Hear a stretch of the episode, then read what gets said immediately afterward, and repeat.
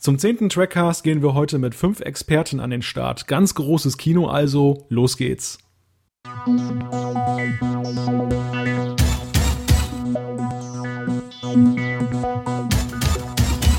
Für die meisten Fans war es ausgemachte Sache, dass nach TNG nur Deep Space Nine als nächste Serie auf Blu-ray erscheinen könnte. Doch falsch gedacht, plötzlich ist Enterprise im Gespräch. Angeblich soll die jüngste Star Trek-Serie schon im kommenden Jahr erscheinen. Doch vorher erwartet uns erstmal die zweite Staffel von Star Trek The Next Generation. Rechtzeitig zum Weihnachtsgeschäft kommt sie auf den Markt. Wollen wir nur mal hoffen, dass uns weitere Pleiten, Pech und Pannen erspart bleiben. Wir wollen heute über unsere Erwartungen sprechen und haben uns Hilfe mit ins Boot geholt. Unseren ersten Gast kennen regelmäßige Trackcast-Hörer bereits. Es ist Christian Hinze, Webmaster von Star Trek HD, der dieser Tage angesichts der vielen News wahrscheinlich Überstunden einlegen muss. Hallo Christian. Ja, hallo ihr vier. Und dann gibt es noch eine neue Stimme, die heute beim Trackcast dazustößt. Christopher Kurz vom Trackzone Network ist mit dabei. Er ist Besitzer der Collectors Edition von TNG. Ich hoffe, Christopher, dass dein Pin nichts kaputt gemacht hat. Herzlich willkommen.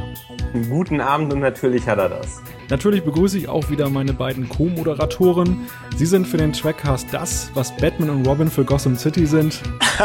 Herzlich willkommen an Jan-Patrick Schlame und Thorsten Kroke. Guten Abend allerseits. Einen wunderschönen guten Abend an alle. Ja, mein Name ist Malte Kirchner.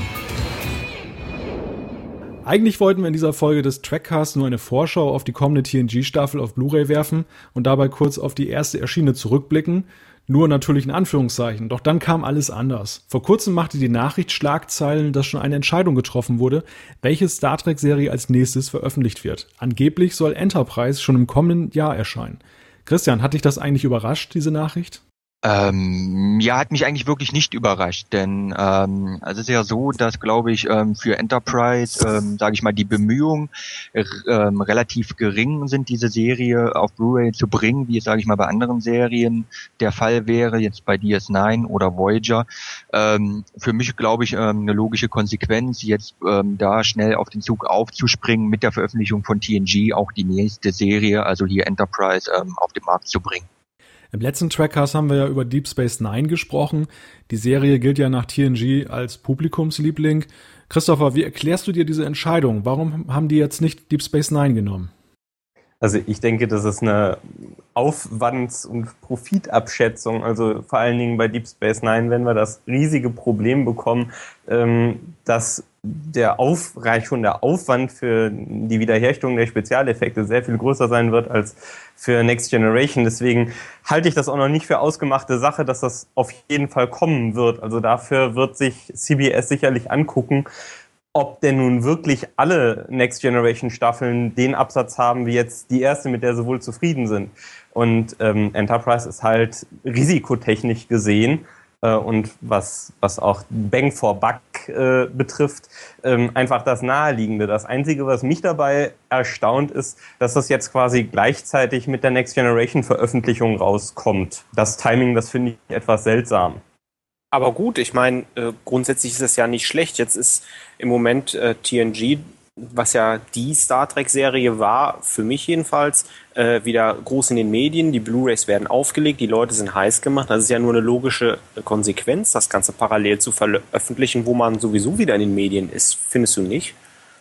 Ähm, jein. Das Problem ist, dass, glaube ich, Next Generation und Enterprise äh, gegebenenfalls unterschiedliche Zielgruppen haben. Ein bisschen. Ähm, klar, die harten äh, Hardcore-Trekkies wissen genau, was sie erwartet. Nur ich denke, von der Geschmacksrichtung sind die beiden Serien doch relativ unterschiedlich angesiedelt. Ähm, und ich hätte jetzt eher erwartet, dass man sich Enterprise, weil es eben so einfach zu veröffentlichen ist, sich einfach in der Rückhand lässt, um dann vielleicht gewisse Wartezeiten zu überbrücken, wenn man denn mal mit TNG durch ist und dann nochmal Anlauf Phase braucht oder ein bisschen Geld tanken will bei den Fans, bevor man zu Deep Space Nine übergeht. Das wäre eigentlich meine Erwartung gewesen.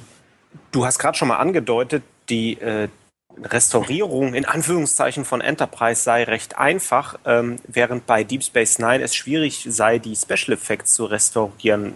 Warum ist das so? Hm, weil viel mehr Computergrafik da reinspielt, vor allen Dingen in die in den späteren Serien. Also bei Deep Space Nine kann man es besonders gut sehen, dass am Anfang noch, genau wie bei Next Generation, fast alles äh, mit kleinen Modellraumschiffen abgefilmt wurde. Da hat man natürlich wieder das Material auf Film und da kann man den gleichen Prozess gehen. Aber es geht schon beim Wurmloch los. Das ist ein computergenerierter Effekt. Äh, die Dateien, die damals gerendert wurden, an die wird man wahrscheinlich nicht mehr rankommen. Beziehungsweise wenn man sie denn nochmal neu rendern würde, dann sehen sie heute halt auch nicht mehr so gut aus in der hohen Auflösung. Und ähm, im Dominienkrieg, wenn dann eben Raumschiffe zerplatzen und in ihre Einzelteile zerfliegen, ähm, da wird man sehr, sehr, sehr viel Zeit und Mühe investieren müssen, äh, bis das wieder so aussieht, wie man es erwartet. Jan Thorsten, was wäre denn eigentlich eure Wunschserie gewesen jetzt, die als nächstes auf Blu-ray erscheinen soll? Ich würde sagen DS9. Einfach weil es mir mit Next Generation zusammen am besten gefallen hat, wie man, glaube ich, auch im letzten, letzten Trackcast raushören konnte. Äh, die Serie finde ich einfach super. Ähm, was natürlich Christopher gerade meinte, das sehe ich schon, die Probleme, ähm, das jetzt auf Blu-ray rauszubringen. Aber äh, wenn ich jetzt wirklich ein, einfach einen Wunsch habe, dann hätte ich auf jeden Fall gesagt, am liebsten Deep Space Nine. Äh, zumal Enterprise eben schon relativ gut aussah, ja, äh, auch in der normalen Auflösung auf DVD. Wohingegen Next Generation, äh, da waren halt die alten DVDs ja, die Bildqualität war einfach relativ schlecht. Ähm, und auch DS9, als ich es zuletzt gesehen habe, da fand ich eben auch, das äh, wirkt nicht so richtig schön. Wenn man das jetzt also hoch aufgelöst rausbringt, äh, da hätte man einen viel höheren Gewinn, als man ihn bei Enterprise haben würde, meiner Meinung nach. Ja, also ich äh, sehe das eigentlich genauso wie Jan auch. Also ähm, Enterprise war als letzte Serie schon sehr gut gemacht. Das heißt, ähm, wir würden, glaube ich, auch als Fans gar nicht mehr so viel entdecken können in Enterprise, selbst mit einer hochauflösenden, hochauflösenden Bild nicht, äh, wie es bei TNG oder DS9 der Fall wäre. Von daher finde ich auch als Fan das Thema Enterprise auf Blu-ray gar nicht mal so spannend. Also ich glaube nicht, dass ich da auf jeden Fall ähm, auch äh, wie bei TNG da jetzt einen Blog pflegen müsste, um genau hinzuschauen. Ähm ich sehe es so wie Jan. Also ich würde mir, wenn Deep Space Nine wünschen, hatten wir ja auch im letzten äh, Podcast besprochen. Ähm, wenn ich jetzt das Argument von äh, Christopher nehme, äh, wo im Grunde genommen sich mal eine Enterprise in der Hinterhand halten könnte, wäre ja eigentlich äh, es sinnvoller, wirklich DS9 oder Voyager zu nehmen, wo gerade, sage ich mal, die zweite Staffel in den Startlöchern steht, wo CBS ganz schön viel Erfolg hatte ähm, mit der Erstveröffentlichung und äh, ja, also ich würde jetzt parallel DS9 laufen lassen, um jetzt richtig abzuschöpfen, wo es wieder im Gespräch ist. Und dann natürlich gleich noch die Frage zurück an Malte. Wie stehst du dazu? Also ich würde nicht Deep Space Nine parallel zu TNG laufen lassen, weil ich glaube, da sind die Zielgruppen doch, naja, in vielerlei Hinsicht deckungsgleich. Viele TNG-Fans haben eben auch gerne Deep Space Nine geguckt und umgekehrt. Und vor dem Hintergrund, äh, strategisch ist es, glaube ich, schon ganz sinnvoll, Enterprise als Parallelserie fahren zu lassen. Wenn ihr mich fragt, was ich gerne sehen würde, ja, Deep Space Nine sicherlich. Ähm, Voyager wäre natürlich auch reizvoll gewesen. Aber andererseits, wenn jetzt schon Enterprise veröffentlicht wird, was ja nicht unbedingt so die quotenträchtigste Serie war, dann stehen, denke ich, die Chancen nicht schlecht, dass äh, die anderen Serien auf jeden Fall auch noch veröffentlicht werden. Ja, also ich würde das halt ähm, mit, einem, mit lachenden und einem weinenden Auge sehen. Auf der einen Seite ist richtig, jetzt Enterprise rauszubringen, hat einerseits, weil die Zielgruppen nicht hundertprozentig deckungsgleich sind, da liegt ja bald eine Generation zwischen im wahrsten Sinne des Wortes.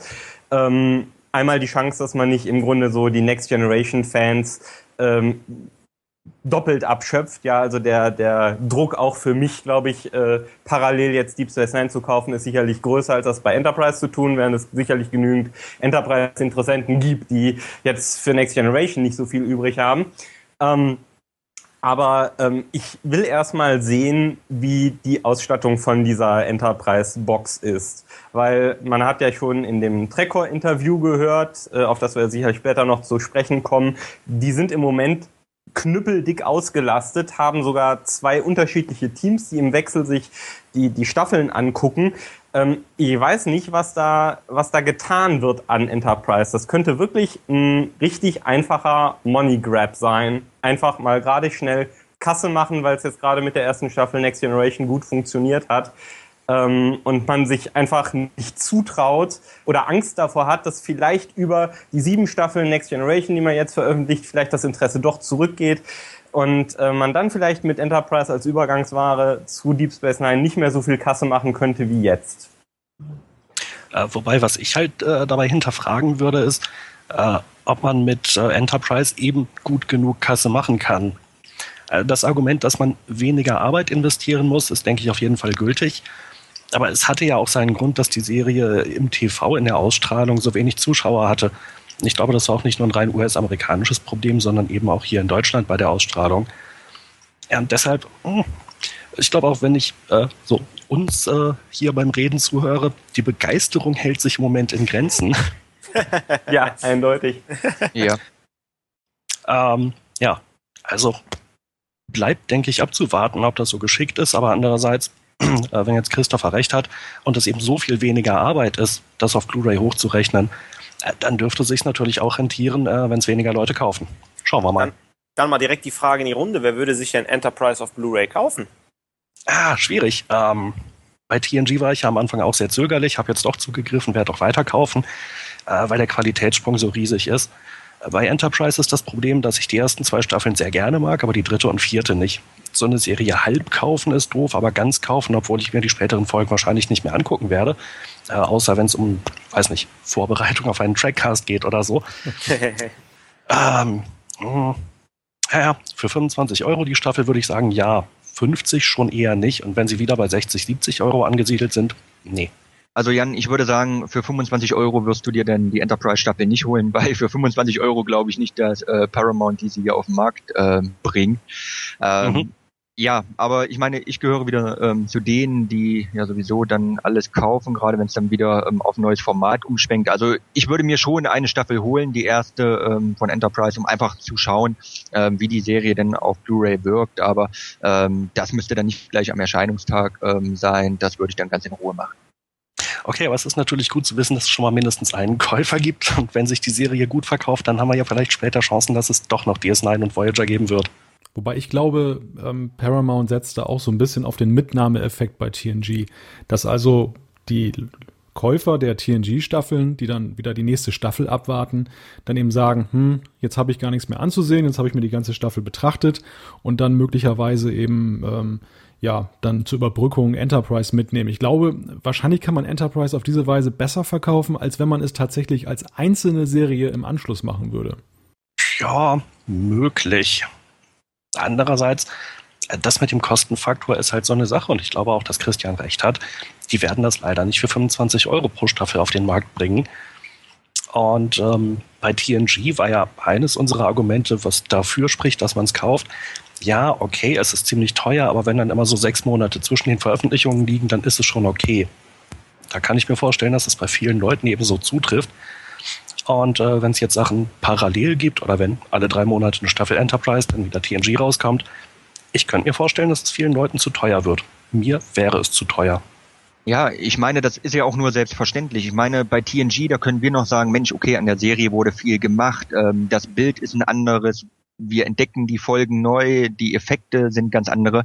Bei Enterprise ähm, habe ich ja bis auf das Bild nicht wirklich einen Mehrwert und ähm, das macht es dann auch wieder wenig interessant. Kommen wir vielleicht an dieser Stelle zur ersten Staffel von TNG, die wir ja alle gesehen und auch rezensiert haben. Christopher hat sie fürs Trackzone Network rezensiert, äh, Christian für sein Blog Star Trek HD. Ähm, mir fällt bei der Gelegenheit gleich die Frage ein, ähm, Christopher, du sagtest ja gerade, Enterprise, das könnte jetzt auch so eine Money Grab Aktion sein. Also man macht da jetzt einfach nur die normalen Folgen und ohne große Extras. Andererseits beobachten wir ja, dass jetzt ja aus der ersten Staffel augenscheinlich die Lehren gezogen wurden, dass man ja vielleicht gerade doch Extras beilegen muss. Es gibt da ja irgendwie so einen, ja, ziemlich deutlichen Paradigmenwechsel bei Paramount. Ähm, wie seht ihr das eigentlich jetzt so in der Rückschau bei der ersten Staffel? Also ist das ein Akt von Konzeptlosigkeit gewesen, dass man da die erste Staffel relativ schmucklos rausgegeben hat mit in Anführungszeichen normalen Extras, wie man sie bei DVDs kennt. Und jetzt in der zweiten Staffel wird es ja schon spannender. Ähm, oder ja, wie erklärt euch das? Wenn wir uns das Interview ähm, oder wenn man sich das Interview durchliest, was nun Trackcore.com vor einigen Tagen gemacht hat, dann hat man schon den Eindruck, dass ähm, CBS oder das Team von CBS unter einen enormen Zeitdruck steckte. Ähm, und das schon während der äh, Produktion und Umwandlung der Folgen. Wenn ich mir dann noch vorstelle, ähm, dass ich die ganzen äh, Blu-rays in ein in eine ordentliche Verpackung bringen muss, muss die ganze Distribution weltweit anschieben. Ähm, da bekommt man schon so ein bisschen das Gefühl, naja, wir bringen die jetzt mal schnell raus. Ähm, an der einen oder anderen Ecke hakt es ein wenig. Und ähm, ich kann nur hoffen oder oder wünsche es mir, dass man für die zweite Staffel da ähm, einiges besser macht. Also wenn ich zum Beispiel höre, dass bei der Collectors Edition da dieses Booklet ähm, überhaupt nicht dabei war, dass man überhaupt gar nicht weiß, na, wo finde ich denn jetzt welche Episode. Ähm, nicht jeder kennt äh, die 178 Folgen so weit auswendig, dass er weiß, auf welche Disk er greifen muss. Ähm, das ist dann schon ähm, eher sehr nachlässig und das darf man sich nicht erlauben. Von daher bin ich gespannt, ähm, was die kommende Staffel da bringt und ich glaube, da wird man sich auch ein wenig mehr einfallen lassen. Oh, wenn ich da gerade zwischenhaken darf, ich glaube, wir hatten das mal in einer Nachbesprechung vom Trackcast, aber ich glaube, wir hatten es währenddessen gar nicht angesprochen, nämlich auch in der normalen Edition äh, ist diese Episodenliste ganz schlecht zu lesen. Das ist, ähm, ja, da muss man im Prinzip dieses äh, Inlay-Blatt da irgendwie aus der Box rausnehmen oder alle äh, Discs raussortieren. Äh, und das ist ja. genau das ja. gleiche Problem, wenn man eine einzelne Folge sucht, dann äh, das ist äh, relativ schwierig da muss ich nochmal einspringen, weil ähm, das bin ich ja mittlerweile schon als Fan gewöhnt. Das war bei der Blu-ray, bei den Blu-rays der alten Serie auch nicht anders. Auch da gab es kein vernünftiges Booklet. Von daher ist mir das gar nicht am Anfang so negativ aufgefallen. Erst dann bei der Collectors Edition. Das heißt also, äh, wir können eigentlich bei uns im Trackcast immer den Punkt Pleiten, Pech und Pannen machen, ja. weil wir jede Sendung was Neues finden. Stimmt. Ja. Und ähm, Malte würde wahrscheinlich sowieso später noch drauf kommen, aber äh, wo wir da gerade beim Thema sind, Pleiten, Pech und Pannen, die Frage nach dem Pin, der da die äh, Medien zerkratzt. Was kannst du da berichten, Christopher? Ja, also es ist so, ich habe ja erstmal wegen der ganzen anderen Pleiten, Pech und Pannen ja Wochen länger als ursprünglich geplant auf diese tolle Collectors Edition warten müssen, weil ich dieses Kalkül gehabt habe, ja, also für zwei Euro mehr gönne ich mir die bessere Hülle und der Pin war mir herzlichst egal. Und dann kommt das Paket endlich nach wochenlanger Verspätung, damit denn wenigstens die Tonspuren richtig sortiert sind und ich weiß nicht, die drei Phaser Strahlen, die man bei der Erstveröffentlichung alle vergessen hat, dann auch nochmal drin sind. Und dann kommt also dieses irrsinnig gut ausgepolsterte Riesenpaket von Amazon vorbei ähm, und wirklich stoßsicher, fest, kratzfest, Polsterfolie ohne Ende und du holst das raus und was ist? Dieser tolle Ansteckpin hat sich also in diese Metallhülle reingedrückt von außen äh, von der Collectors Edition und da habe ich mich also auch erstmal kräftig drüber geärgert und dann machst du das Ding auf und da ist dann eben, wie gesagt, beklagenswerterweise nicht mal ein Episodenguide bei und dann sind die Folgen ja auch noch in Anführungszeichen unregelmäßig über die ähm, über die Scheiben verteilt. Das heißt, du kannst noch nicht mal immer zuverlässig ausrechnen, äh, wo die Folge ist, abgesehen davon, dass ich, äh, genau wie Christian gesagt hat, nicht den Episodenguide auswendig im Kopf habe. Und ähm, es ist jetzt wohl so, ich habe eine E-Mail von Amazon bekommen vor anderthalb Wochen oder zwei Wochen, ähm, dass man das Problem erkannt hat und so wie man also von der normalen Edition dann, ich weiß nicht, die vier Blu-rays oder so, die betroffen waren, dann im Grunde eingesammelt hat und Ersatz geschickt hat, ähm, wurden jetzt also die Collectors Edition Käufer gebeten, auf äh, StarTrek.de zu gehen, ein bestimmtes Formular auszufüllen und wir bekommen jetzt irgendwann Bisher ist das noch nicht passiert. Äh, eine Ersatzhülle angeblich wieder sehr, sehr gut verpackt äh, zugeschickt, aber ähm, die gute Nachricht ist, man muss nichts zurückschicken. Ähm, jetzt ist auch der, der Kratzer nicht so irrsinnig dramatisch, nur man ärgert sich halt doppelt und dreifach, wenn man halt auf dieses Paket dann nochmal fast einen Monat länger warten musste, als man ursprünglich geplant hatte, ähm, dann ärgert es einen natürlich doppelt und dreifach, dass man dafür, dass man eine nicht stabile Röhle haben wollte, dann direkt einen Kratzer in der Hand hat. Ähm, ja. Aber das heißt, äh, da hatte ich eben zu viel Schaden unterstellt. Also die äh, Blu-rays selbst sind nicht von dem Problem betroffen, sondern nur die Verpackung. Richtig, das ist nur die Verpackung. Also die, die Verpackung ist äh, einmal eingeschweißt, also die des äh, Metal Case und dann äh, gibt's den Pin in so einer kleinen, in so einem kleinen Ziploc-Beutel, der ist dann ähm, da drauf geklebt und glaube ich nochmal eingeschweißt. Und ähm, ja, beim Stapeln, Lagern, Verschicken, ähm, weiß ich nicht. Also so wie es aussieht, sind die Dinger schon eingedellt und verkratzt dann bei Amazon angekommen. Aber den Blu-rays an sich innen drin, denen geht's wunderbar. Und die kann man also ohne Probleme gucken. Vielleicht mal an der Stelle ein kurzer Einschub. Ähm, ich will jetzt nicht äh, Amazon.de äh, glorifizieren, aber das ist nicht selbstverständlich. Ähm, dass der Händler hingeht und seinen Endkunden äh, das Menschenmögliche möglich macht und sagt, wir organisieren halt die Rückhol- und Rücktauschaktionen und gucken, dass die Produkte, die wir abverkaufen, für den, den Endkunden hundertprozentig zufriedenstellen, weil es sich hier nicht um ähm, sogenannte Eigenmarken handelt, sondern um Marken handelt, äh, die Amazon bzw. Amazon.de in Deutschland einfach nur abverkauft. Im Umkehrschluss heißt das natürlich, unsichtbar für den Endkunden geht Amazon.de sehr wohl hin und stellt nicht geringe Regressansprüche an äh, den Distributor, in diesem Sinne CBS, ähm, letztendlich am Ende der Kette und auf die wird eine ganze Welle zukommen, wenn ein riesen weltumspannender Konzern wie Amazon.de es für seinen Kunden gut machen will, aber dadurch sehr viele Aufwände hat. Und ähm, ich kann mir nicht vorstellen, dass äh, das letztendlich bei CBS äh, wirklich gut ist. Wir wissen wir durch das Interview, die hatten da ziemlich viel Zeitnot, aber noch so einen Bock können die sich eigentlich nicht äh, erlauben, äh, weil die sich so jedenfalls den Zorn und die Aufmerksamkeit der Händler auf sich gezogen haben. Ja, und nochmal kurz zur Korrektur. Das Einzige, was Amazon quasi gemacht hat, ist einen Link von CBS weiterzuleiten an alle Kunden. Ich meine, das ist schon schön und gut, dass sie das machen und ist sicherlich auch ein gewisser Aufwand. Aber die gesamte Abwicklung von wegen jetzt den Ersatz zu organisieren, das läuft ausschließlich über ein Formular, das CBS auf der StarTrek.de Seite eingerichtet hat. Also ist damit hat Amazon da nichts mehr zu tun. Ist aber auch rechtlich korrekt so. Also hm. viel einmischen dürfen die sich da auch nicht. Nichtsdestotrotz, wir haben ja schon gesagt, hier der Verkauf ist erstmal gestoppt. Sie haben die Leute angeschrieben. Jan hat ja beim letzten Mal von der 5 Euro Gutschrift berichtet. Und das sind alles so Sachen, die sie halt wirklich für den Endkunden machen, die nicht selbstverständlich sind. Ich glaube, Thorsten, du musst einen 25 Euro äh, Gutschein von Amazon wieder zurückgeben, den, den, den du jetzt erworben hast. Nein, ich berichte nur von meinen Erfahrungen aus dem Einzelhandel. Okay. Ja, aber ich sehe es auf jeden Fall auch so. Ich finde das Verhalten von Amazon äh, in diesem Zusammenhang einfach sehr vorbildlich, dass sie ihre Kunden wirklich per E-Mail informieren. Äh, und diese Gutschriften, das wäre halt interessant, ob sie das jetzt selber machen, um äh, bei den Konten beliebt zu bleiben, oder ob sie sich die Kohle letzten Endes von CBS wiederholen. Aber das weiß ich nicht. Was mich mal interessieren würde, ist, ähm, Christopher, du hast ja berichtet, du willst ja jetzt diese neue Hülle holen, du wartest ja noch auf die Aktion. Hat denn dir eigentlich jemand von der Umtauschaktion Gebrauch gemacht, die jetzt bei der ersten Staffel, also bei der normalen Edition, äh, angelaufen war?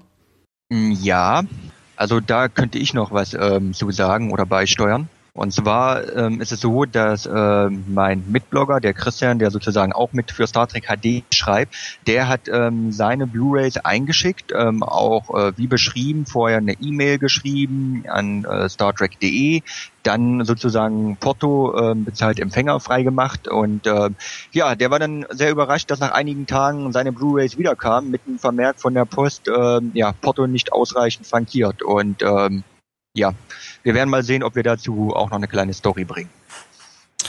Ja, ist ja interessant. Äh, ich habe meine noch nicht eingeschickt, weil dieses 7.1 Problem oder Luxusproblem habe ich halt nicht mit dem Headset.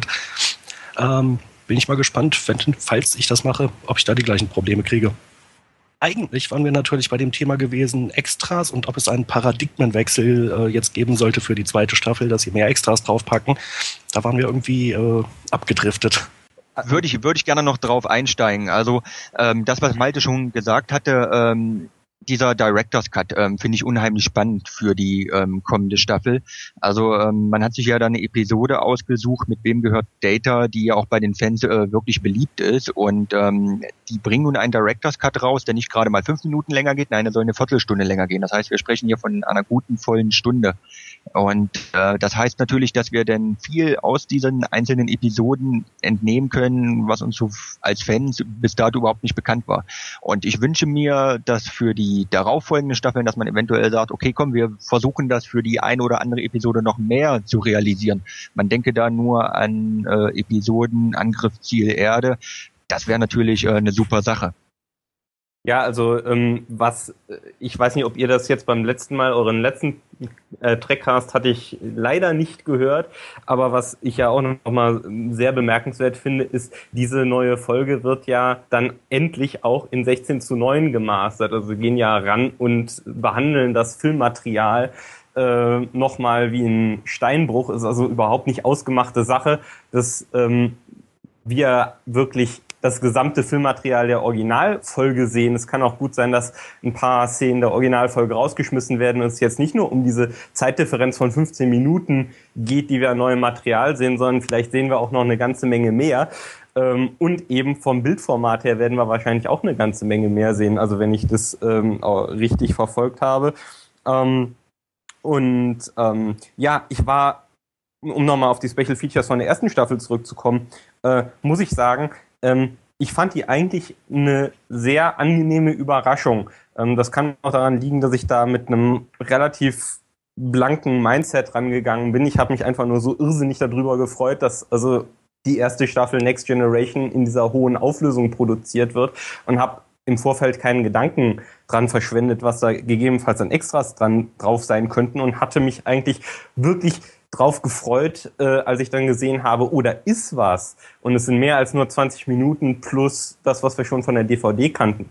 Und äh, insbesondere also mit den Einlassungen zum Beispiel auch, dass das Arbeiten mit Gene Roddenberry nicht so einfach war und dass einige äh, von den von den Produzenten, die direkt am Anfang dabei waren, die Macher, die eben im Laufe der Zeit teilweise schon in der ersten Staffel ausgestiegen sind, weil sich das nicht in die richtige Richtung entwickelt hatte, die sie sich ausgemalt hatten, dass diese ja, Standpunkte mal formuliert wurden oder auch mal im Grunde offen angesprochen wurden, obwohl das eine hochoffizielle Veröffentlichung von Paramount oder CBS ist, das fand ich äh, wirklich erfrischend, dass auch das mal äh, zur Sprache kam. Nur, was eben ja auch schon angemerkt hatte, selbst äh, obwohl das im Grunde thematisiert wird in den Special Features, ist mir jetzt heute immer noch nicht wirklich klar, warum Dennis Crosby der Meinung war, es wäre ein guter Zeitpunkt, äh, das, das ja wirklich durchstartende Schiff zu verlassen.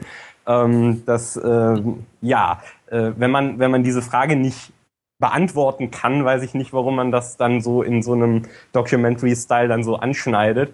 Ähm, das ist mir völlig unverständlich. Und ich habe natürlich mit Blick auf die Blu-ray-Veröffentlichung von ähm, The Original Series äh, wirklich nicht verstanden, warum man nicht einfach die beiden Okudas auf eine schwarze Couch gesetzt hat und mal Audiokommentar zu zwei Folgen hat einsprechen lassen, weil auch wenn dieses Produktionsteam, das mit dem Remastering schwer beschäftigt ist, irrsinnig viel Stress hat, also Nachmittag sich einfach mit einem MP3 äh, irgendwo hinzusetzen und so äh, ein bisschen wie wir das jetzt auch tun, mal die Gedanken zu einer Folge zusammenzutragen, ähm, das wäre jetzt nicht die große Übung gewesen. Vor allem, weil ja auch Folgen dann schon fertig sind. Also die bearbeiten ja nicht alle Folgen parallel, sondern die haben schon einige fertig. Ja, und dann sollen sich äh, irgendwer äh, vielleicht auch wir vom Trackcast als anerkannte Experten sich mal eine halbfertige, eine halbfertige Folge angucken. Äh, der Jan flüstert mir dann zu, der guckt ja immer auf Englisch, damit ich es aufs Deutsch kriege und äh, ja, dann kommentieren wir das mal einfach. In dem Zusammenhang ist mir eingefallen, wenn tatsächlich neue Szenen kommen, äh, wie werden die dann synchronisiert? Wir wissen ja aus unseren Trackcasts Nummer zwei und drei, die Jungs stehen eigentlich nicht mehr zur Verfügung ich glaube, da werden wir ähm, als Deutsche natürlich wieder ein Problem haben. Also man denke nur an äh, Star Trek 1, also wer Star Trek 1 ähm, auf DVD mal diesen Director's Cut äh, sich angeschaut hat, ähm, also ich glaube, glaube ich, für Captain Kirk drei verschiedene Synchronsprecher ähm, gezählt. Ich glaube, da werden wir doch, äh, wenn man sich das auf Deutsch anschaut, eine bittere Pille zu schlucken haben. Kann mir nicht vorstellen, dass die Sache so rund wird.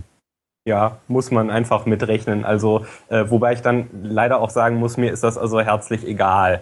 Also ich äh, würde mir das wahrscheinlich eh nicht in der, in der Synchro angucken. Ich habe, seitdem es die Dinger auf DVD gibt, äh, mich sehr schnell daran gewöhnt, ähm, das englische Original mir reinzutun. Und ähm, ja, das klingt so elitär, aber es ist nun mal einfach doppelt so gut, als wenn man sich die Synchro reintut kann ich sofort unterstützen.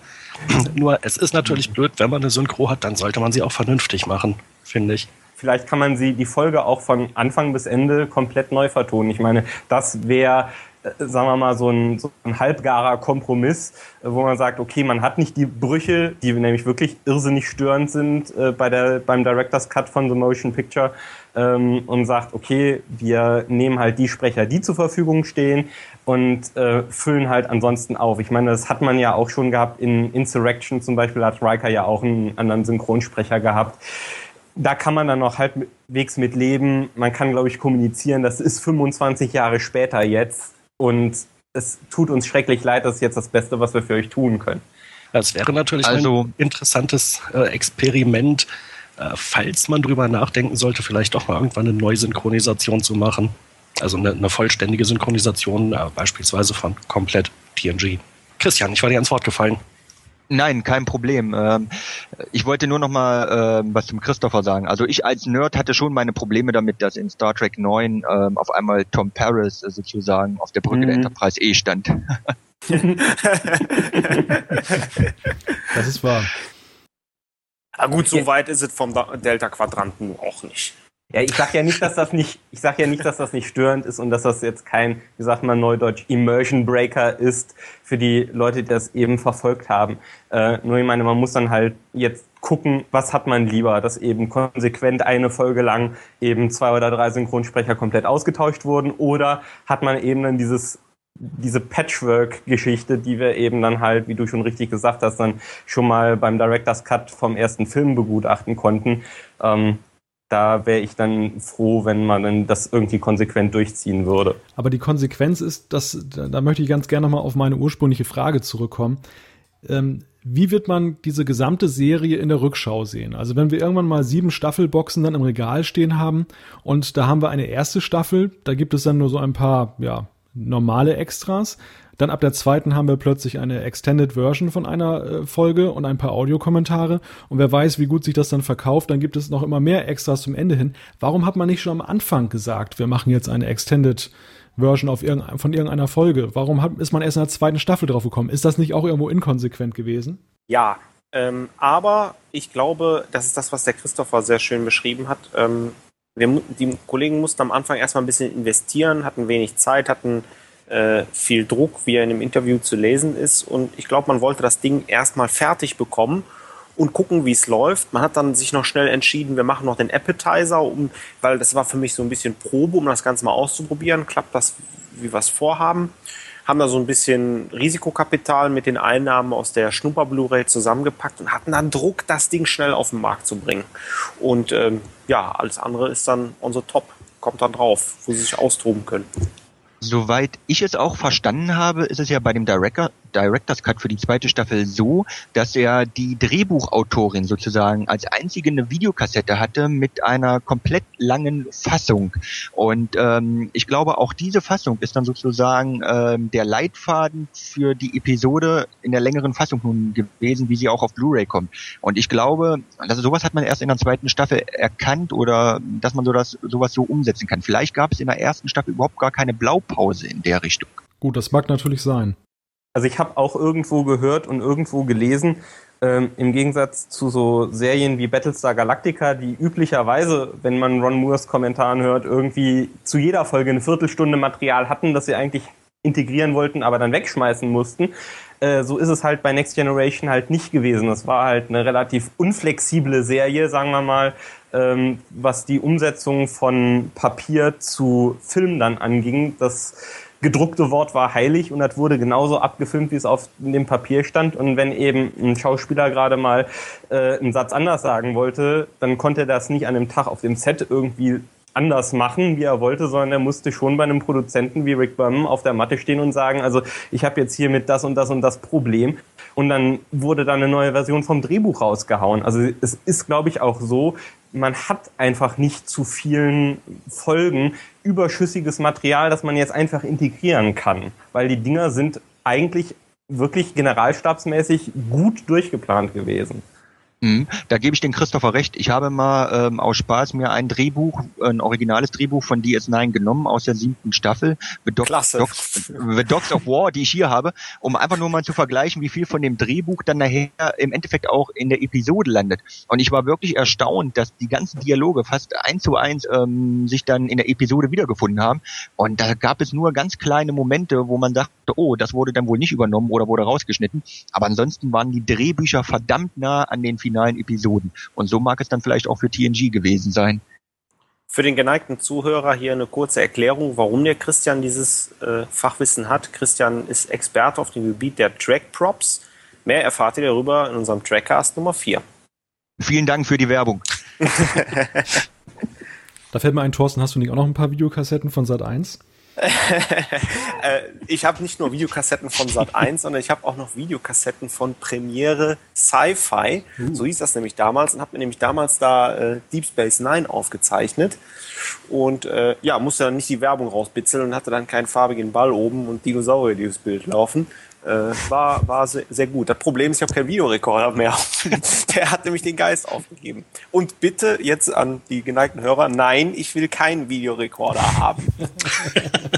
Ich bin sicher, es gibt ganz viele Leute, die noch irgendwo ein verstaubtes Ding im Keller stehen haben und froh wären, wenn du ihn nehmen würdest. Aber ich habe auch keinen mehr. Tut mir leid. Kommen wir zum nächsten Thema. Ähm, es gab jetzt ja bei Trackcore die Interviews mit den Machern der Blu-rays. Ähm, die waren meines Erachtens äußerst aufschlussreich, weil es unter anderem auch eben Einblicke gab, äh, ja, wie lange dauert es zum Beispiel eine Folge zu bearbeiten, im Schnitt eine Woche und auch zu der Frage, wie weit sind die denn jetzt bereits mit dem Remastering von TNG auf Blu-ray? Und was ich einigermaßen erstaunlich fand, war, dass die äh, tatsächlich erst in der dritten Staffel noch stecken. Also die, die jetzt ja als übernächstes dann erscheinen wird. So mancher dachte ja, naja, die haben schon so zwei, drei Staffeln im Voraus produziert. Denkst du, die sind eigentlich noch ziemlich nah dran? Und ja, meine erste Frage dazu wäre, ähm, Christian, Christopher, ähm, habt ihr diese Interviews auch gelesen und was war für euch so der spannendste Aspekt? Ja, ich muss gerade gestehen, ich habe gerade festgestellt, es sind ja, ist ja noch ein dreiteiliges Interview hinterhergeschossen worden, das ich gerade auf der Webseite entdecke. Das kenne ich noch nicht. Ich kenne jetzt nur diese äh, fünfseitige äh, Ausführung mit diesem äh, mit der Gesamtcrew. Ähm, das habe ich mir halt äh, mal angeguckt und was ich also, äh, worüber ich mich sehr gefreut habe, ist, dass es ja ein zweites Team gibt, das sich ja wohl um die geraden Staffeln kümmert das jetzt nicht interviewt wurde, aber das wird wohl äh, von Dan Curry ähm, betreut, der ja schon maßgeblich bei den Originalspezialeffekten das Sagen hatte. Also das ähm, macht sehr viel Mut dafür, dass das also weiterhin so liebevoll und detailgetreu äh, weiterhin umgesetzt wird. Ich habe die Interviews ähm, gelesen, also den ersten Teil von Trackcore. Und ähm, was ich wirklich interessant fand, ähm, wir reden ja immer viel von den neuen Effekten und ähm, da leisten sie tolle Arbeit, tolle Arbeit deshalb, weil sie sich ähm, sehr nah am Original halten. Was ich aber interessant finde, ähm, Thema Farbkorrektur. Ja, wir sehen ja TNG hier wirklich im wahrsten Sinne des Wortes in einem neuen Licht und ähm, dann auch der Hinweis ähm, dort von den Machern, dass die wirklich jede einzelne Episode ähm, anfassen müssen, mit ihren eigenen Parametern, Farbparameter versehen müssen, um sozusagen das optimale Ergebnis ähm, auch zu erreichen. Und ich glaube, das ist doch ein enormer Aufwand, aber ein Aufwand, der sich dann im Endeffekt gerade was die Realfilmaufnahmen betrifft, doch wirklich gelohnt hat. Denn da sieht selbst einige, einige Folgen in der ersten Staffel von TNG besser aus als der ein oder andere Kinofilm. Also ich fand dieses Interview auch hochgradig aufschlussreich, wobei ich auch nur die, äh, den fünfseitigen Teil oder das fünfseitige gelesen habe. Ähm, ja, weil einfach sehr, sehr gut klar wird, wie viel Arbeit die da reinstecken und auch in, ja, in Sachen, die ich wahrscheinlich selbst gar nicht so sehen würde. Beispielsweise die angesprochene Farbkorrektur, äh, wo da eben darauf hingewiesen wird, die Brücke beispielsweise ist eigentlich immer äh, da versucht man, dass die Farben immer gleich aussehen, aber es gibt dann halt auch andere ja, Bereiche, andere Szenen. Äh, da ist es dann beispielsweise vom Drehbuch vorgegeben, äh, wenn das eine etwas düstere Stimmung ist, dann soll das Bild auch ein bisschen dunkler sein. Äh, ja, und das sind ja nur ein paar wenige Beispiele von äh, der ganzen Arbeit, die da reinfließt. Also das Interview sei doch jedem sehr ans Herz gelegt. Ist aber, glaube ich, bis jetzt noch nicht übersetzt worden, oder? Malte, was sagst du denn zu den Salzminen? Zu den Salzminen. Ja. ja, das ist, ist, ja schon eine relativ lustige Angelegenheit. Ähm, andererseits, äh, ja, ist es natürlich auch schön zu lesen, dass die ähm, Originalaufnahmen von TNG dann doch einigermaßen gut verwahrt werden und nicht dann irgendwo in einem Pappkarton liegen oder wie diese Brücke, die jetzt da einer gefunden hat von der Star Trek World Tour, die dann auf irgendeinem Hinterhof dann rumgelegen haben soll. Also das, das weiß ich schon sehr zu schätzen. Christian, hör gut zu, wo die Brücke ja, ja, ja, ja, ja. Malte und ich, Malte und ich, wir hatten ja schon überlegt, ob wir uns da nicht auch noch ein paar Teile holen und uns hier auch noch so eine kleine eigene Welt aufbauen. ja, die Pläne, die Pläne sind schon weit gediehen. Nein, aber wie gesagt, grundsätzlich eine sehr gute Sache, dass, dass die das eben so, so gut verwahren. Und offenbar hatte man auch wohl schon mal den Gedanken gehabt, dass man mit dem Material ja nochmal was anfangen kann. Auch da eine ganz interessante Erkenntnis aus dem Interview, dass ähm, das Material ja jetzt in 1080p remastert wird. Und da wurde ja auch die Frage gestellt, ja, was macht ihr denn eigentlich, wenn jetzt dann eine noch höhere Auflösung irgendwann mal kommt? In Japan gibt's ja, glaube ich, schon die ersten äh, achtfach HD-Fernseher, die da in Betrieb sind. Die sind ja relativ fix, da die Japaner. Ähm, da hat man gesagt, nein, dann müssen wir das Ganze nochmal neu remastern. Allerdings haben wir jetzt ja die Timecodes und wir wissen ja glücklicherweise jetzt auch, wo die ganzen Filmrollen abgeblieben sind. Auch so einzelne Szenen. Und das wäre dann halt nicht mehr sein ganz so großes Problem, wenn man das dann in vielen Jahren nochmal von vorne machen würde. Wobei sich auch die Frage stellt, was das dann noch bringen soll. Also wir äh, haben ja eben schon die Diskussion geführt, äh, lohnt es sich jetzt überhaupt, sich halt in äh, Star Trek Enterprise nochmal äh, reinzuziehen, vor allen Dingen, wenn es denn nur 720p ist äh, im Vergleich zu dem, was wir schon auf DVD haben. Und ich meine, man sieht ja jetzt schon das Filmkorn. Und ähm, trotz der Farbkorrektur merkt man ja auch schon, dass manchmal ähm, es eben auch nicht so gut belichtetes Bildmaterial gab und dann schwimmt manchmal so der Hintergrund ein kleines bisschen, ähm, weil man das nicht mehr so fein auskontinu äh, nicht mehr so äh, auskonturieren kann und nicht mehr so fein aussteuern kann. Ähm, ich weiß nicht, ob man wirklich noch was aus der Serie rausholt, wenn man jetzt die Auflösung nochmal um den Faktor 4 aufbläst. Ja, ist sicherlich die Frage, ähm, ob es einfach die Abspielgeräte dafür geben wird, beziehungsweise die Fernseher mit entsprechender Pixelzahl und so weiter. Äh, ich glaube, wenn es die geben wird, dann wird man irgendwann auch fragen, sagt man hier, dieses Blu-ray, das sieht mal ein bisschen mau aus, das ist alles so verwaschen hier mit den Pixeln auf meinem Fernseher, könnte er da nicht mal eine höhere Auflösung machen? Und ja, insofern war es in diesem Interview jetzt eben schon mal wirklich sehr interessant äh, zu lesen, äh, dass sie das jetzt mit relativ wenig Aufwand eben machen könnten. Und gleichzeitig war ja auch die Frage, ähm, wird jetzt schon beispielsweise in 4K-Auflösung das Filmmaterial abgescannt? Klare Antwort, nein. Äh, das wäre auch nicht sonderlich sinnvoll, denn es gibt halt noch nicht wirklich eine Spezifikation, die sich komplett durchgesetzt hat. Im Zweifelsfall müsste man es also hinterher nochmal abscannen. Dann lässt man es lieber, lieber für später liegen, äh, wenn die Spezifikation wirklich klar ist.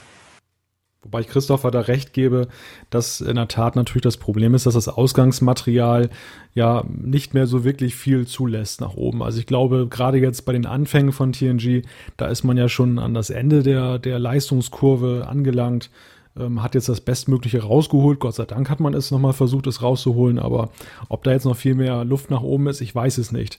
Ich meine, gut, andererseits gibt es da auch technische Möglichkeiten, ähm, aus Material, was es eigentlich nicht hergibt, mehr zu machen. Man denke jetzt an Titanic, da gibt es jetzt also so eine 3D-Version von dem Film.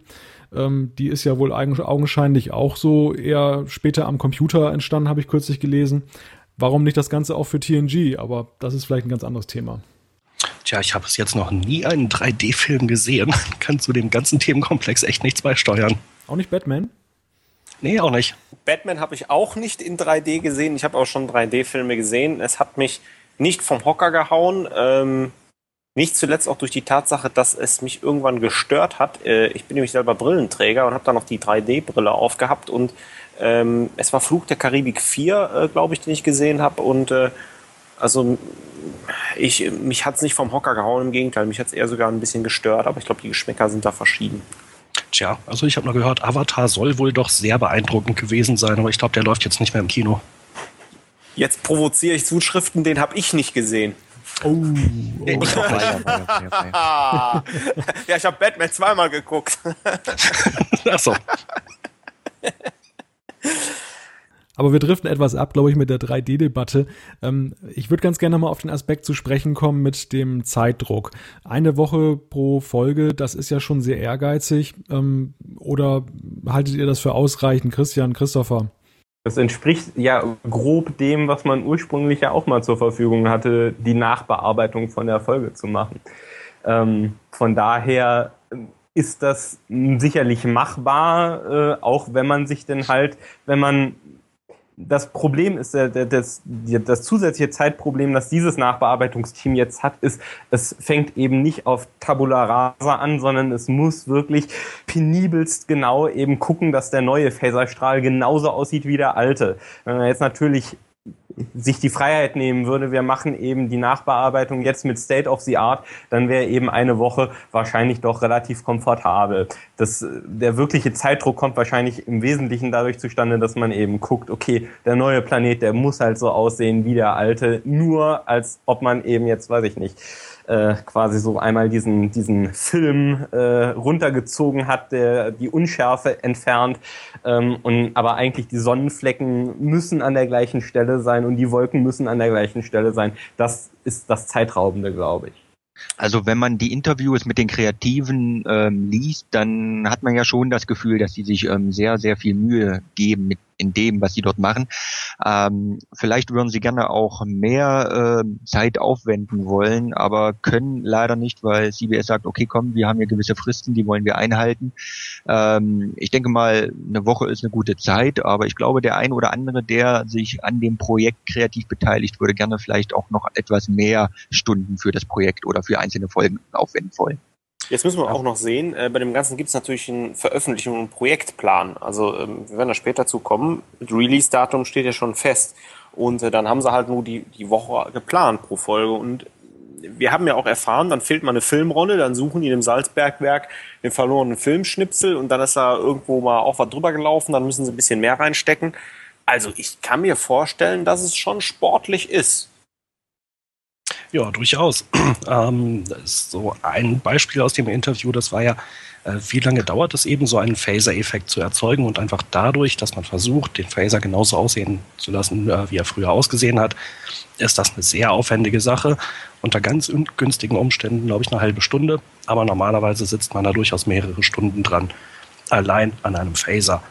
Ähm, eine sehr schöne Sache war natürlich noch, äh, die Frage, ob eigentlich jetzt alles mit Computertechnik gemacht wird. Und sie meinten, nein, nicht alles.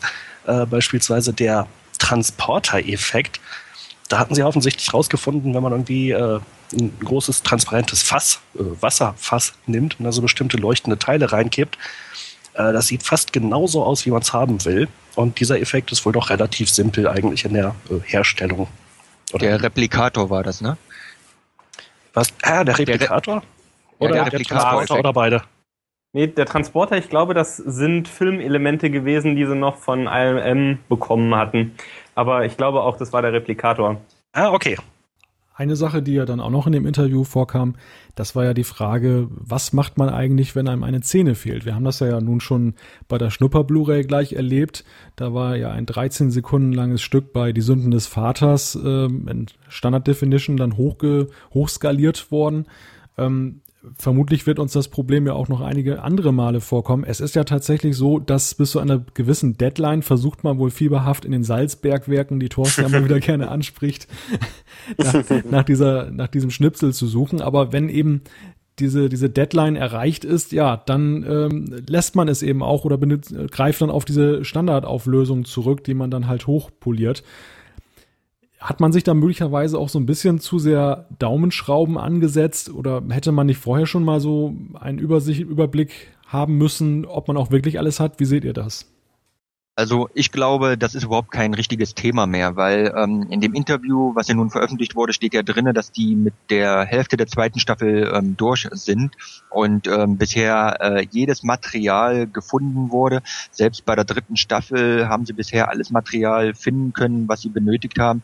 Ähm, ich glaube mittlerweile ähm, haben die doch schon herausgefunden, wie man sozusagen auf verschiedene Sachen ähm, stößt und ich glaube auch eine Dame ähm, hat da einen Fulltime-Job, ähm, sozusagen das ganze Material dort herauszusuchen und ich glaube, wir werden gar nicht mehr auf so viel altes Material stoßen, das dann hochskaliert werden muss.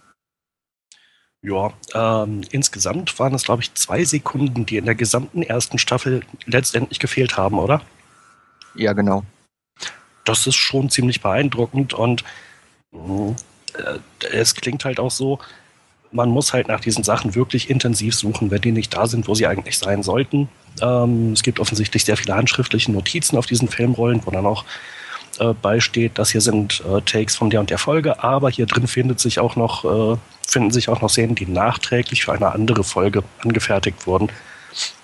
Ich denke mal, wenn man da jetzt vorher versucht, das äh, zu katalogisieren, einfach um einen Überblick zu bekommen, dann hat man ja schon fast die ganze Arbeit gemacht.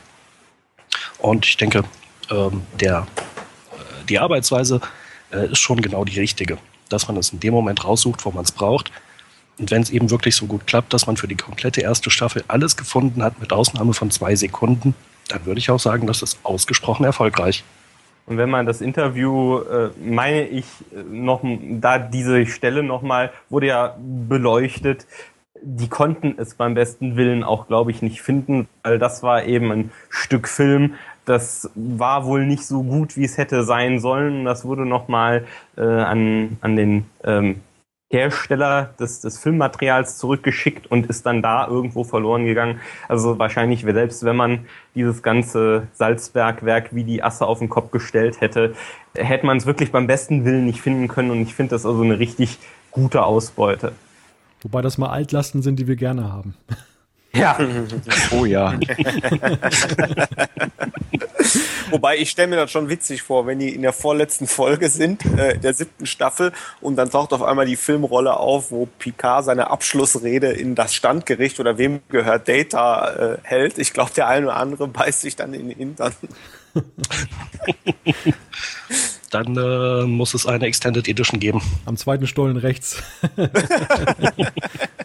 Aber fantasieren wir, wo wir jetzt gerade so ein bisschen herumfantasieren, fantasieren wir auch ein wenig in Richtung Zukunft von TNG. Ähm, Christian hat ja vorhin schon so ein paar Anregungen geliefert, welche Folgen er sich zum Beispiel auch ganz gut als Extended Version vorstellen könnte oder wo zum Beispiel ein Audiokommentar interessant wäre. Ähm, zwei Fragen hätte ich dazu. Das eine ist, auf welche Staffel freut ihr euch ganz besonders von TNG? Und die zweite Frage wäre, welches Extra hättet ihr gerne noch? Mal so dahingesponnen, wir wissen ja nun nicht, äh, ob das Material das hergibt oder ob es überhaupt letzten Endes dann da verlorene Szenen gibt. Also ich würde den Anfang machen. Also wenn ich mir eine Staffel aussuchen könnte, dann würde ich wohl die vierte Staffel wählen, weil die vierte Staffel ähm, ja sehr viele schöne Episoden hat. Ähm, man denke da an Wiedervereinigung, äh, Botschafter Spock ist wieder dabei. Ähm, die würde ich ja doch schon gerne sehen mit vielen neuen Inhalten.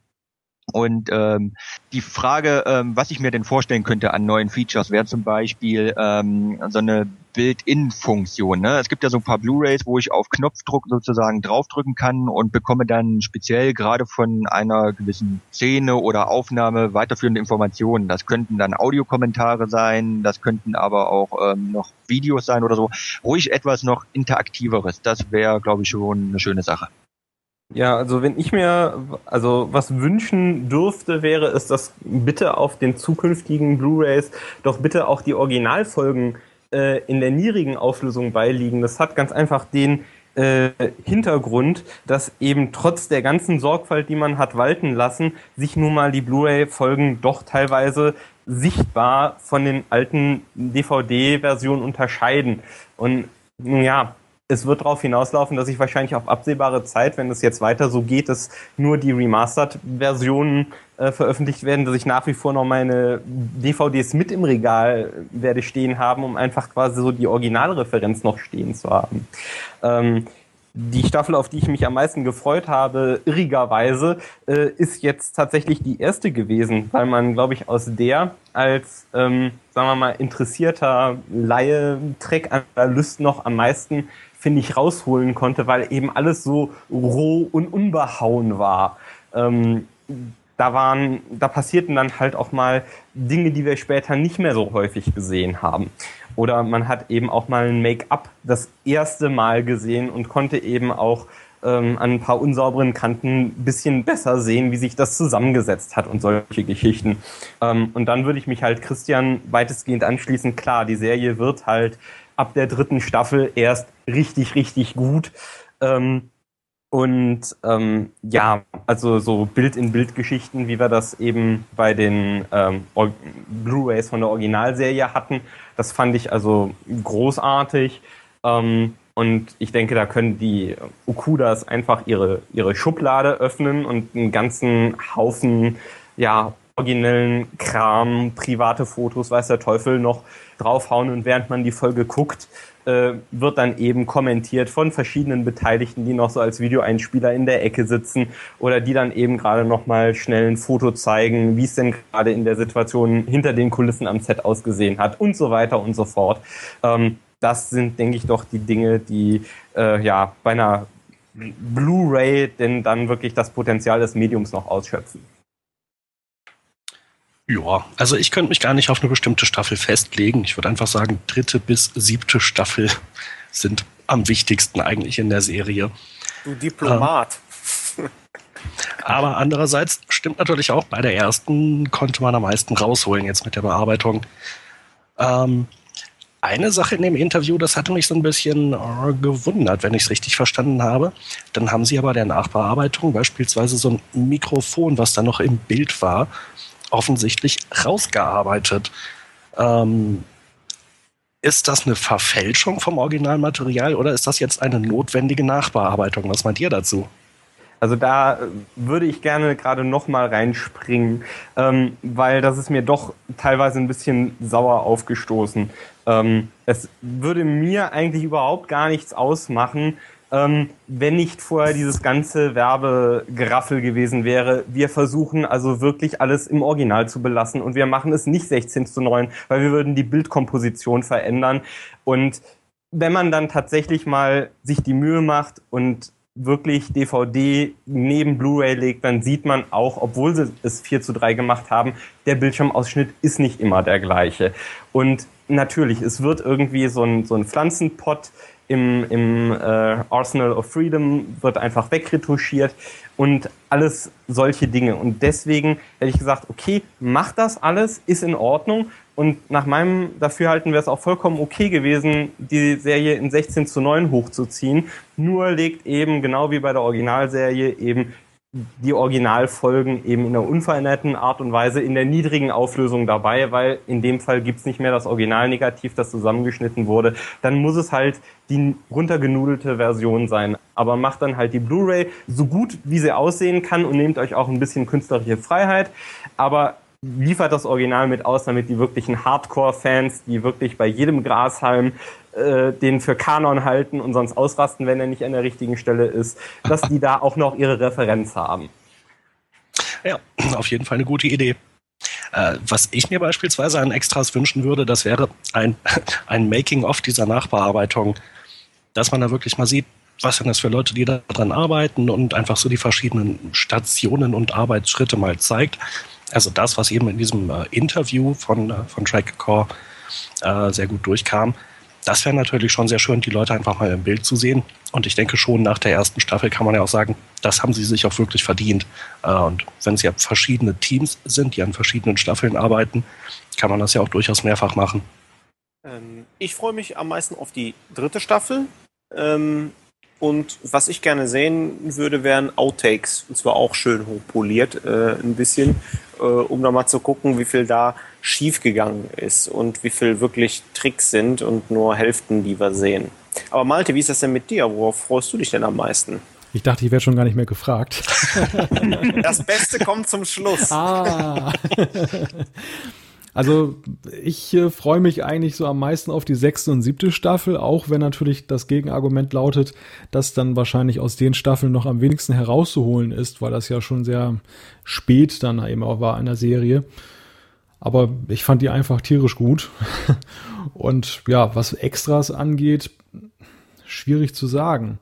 Also ich bin kein großer Freund von Audiokommentaren, aber wenn sich eben die Gelegenheit bietet, so eine so einen erweiterten Schnitt anzubieten, ich finde, das sollte bei jeder Möglichkeit auch gemacht werden, weil das ist einfach großartig, sich mal anzusehen, was da so im Vergleich ursprünglich geplant war. Vielleicht kommt man ja sogar auf den Trichter, dass man sagt, naja, der Schnitt hat das Ganze noch veredelt.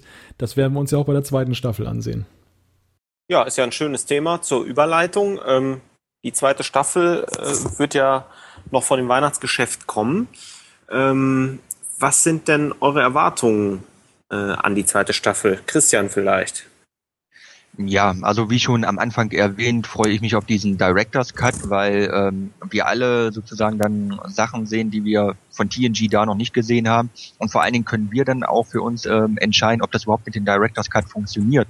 Ich meine, wenn man äh, sich Wem gehört Data anschaut, das ist eine super Folge. Die Frage ist, ähm, ob die mit dem Director's Cut dann besser oder schlechter wird. Also das wird äh, so mein äh, persönliches Highlight werden. Christopher? Ja, äh, als ich gehört habe, dass diesen ähm, diese erweiterte Version gibt von ähm, Measure of a Man, da bin ich auch irgendwie zehn Meter in die Luft gesprungen gefühlt, ähm, weil das jetzt das erste Mal seit ich habe keine Ahnung wie viele Jahren, zehn oder so, dass wir irgendwie neues Filmmaterial von The Next Generation zu sehen bekommen. Ähm, also da freue ich mich schon wirklich maßlos drauf. Ähm, dann befürchte ich aber, dass wenn also an diesem Timetable nichts verändert wird, dass die Veröffentlichung immer noch nicht sauber über und geräuschlos über die Bühne laufen wird. Ich befürchte leider, ähm, dass wenn die nichts an ihrer äh, an ihrem Arbeitsablauf geändert haben und jetzt ja eben auch schon den Termin kennen, ähm, dass wir vielleicht wieder das Erlebnis haben, dass wegen einer oder zwei Folgen irgendwie eine Scheibe zurückgerufen werden muss oder dann eben eine Folge in einem dritte Box-Staffel-Set irgendwie nochmal ein zweites Mal ausgeliefert wird, wo dann der Ton stimmt. Ähm, das befürchte ich leider. Aber alles in allem, denke ich, zweite Staffel, ja, wird wieder ein großer Spaß und da werden wir viele Dinge das erste Mal richtig sehen, die wir bisher nie bemerkt haben. Was ja noch gar nicht zur Sprache gekommen ist, ist ja, dass ja die Darstellerin von äh, Dr. Pulaski auch wohl wieder aufgetaucht ist und dann in irgendeiner Weise, ich glaube, es war ein Audiokommentar, oder? Da auftauchen soll. Mm, ja, sie kommt ähm, in den Interviews vor. Also kein Audiokommentar, sondern man hat natürlich auch wieder eine Dokumentation wie in der ersten Staffel auch ähm, angefertigt, wo alle Schauspieler zu Wort kommen. Und ähm, es ist schon interessant, dass äh, Diana Mulder dann sozusagen auch Interviewpartnerin ist, weil sie eigentlich nie richtig glücklich mit Star Trek war und sich auch nie so richtig mit dem Fandom anfreunden konnte und von daher bin ich gespannt, ähm, was sie zu sagen hat. Auch das beruht das, auf Gegenseitigkeit. Ja, ich wollte es gerade sagen. Wobei ich ähm, als äh, Classic-Fan sagen muss, äh, in der alten Serie war sie sehr gut. Da sah sie aber auch noch besser aus. Ja, sorry, was, äh, was hat sie da denn gespielt? Sie hat in TOS mal mitgespielt? Ja, zwei Folgen sogar, glaube ich in zwei Folgen ähm, Geist sucht Körper aus der zweiten Staffel und dann in der dritten Staffel auch nochmal ähm, und äh, ja. Ich dachte Gorn oder wie heißt dieses grüne Wesen? Salz.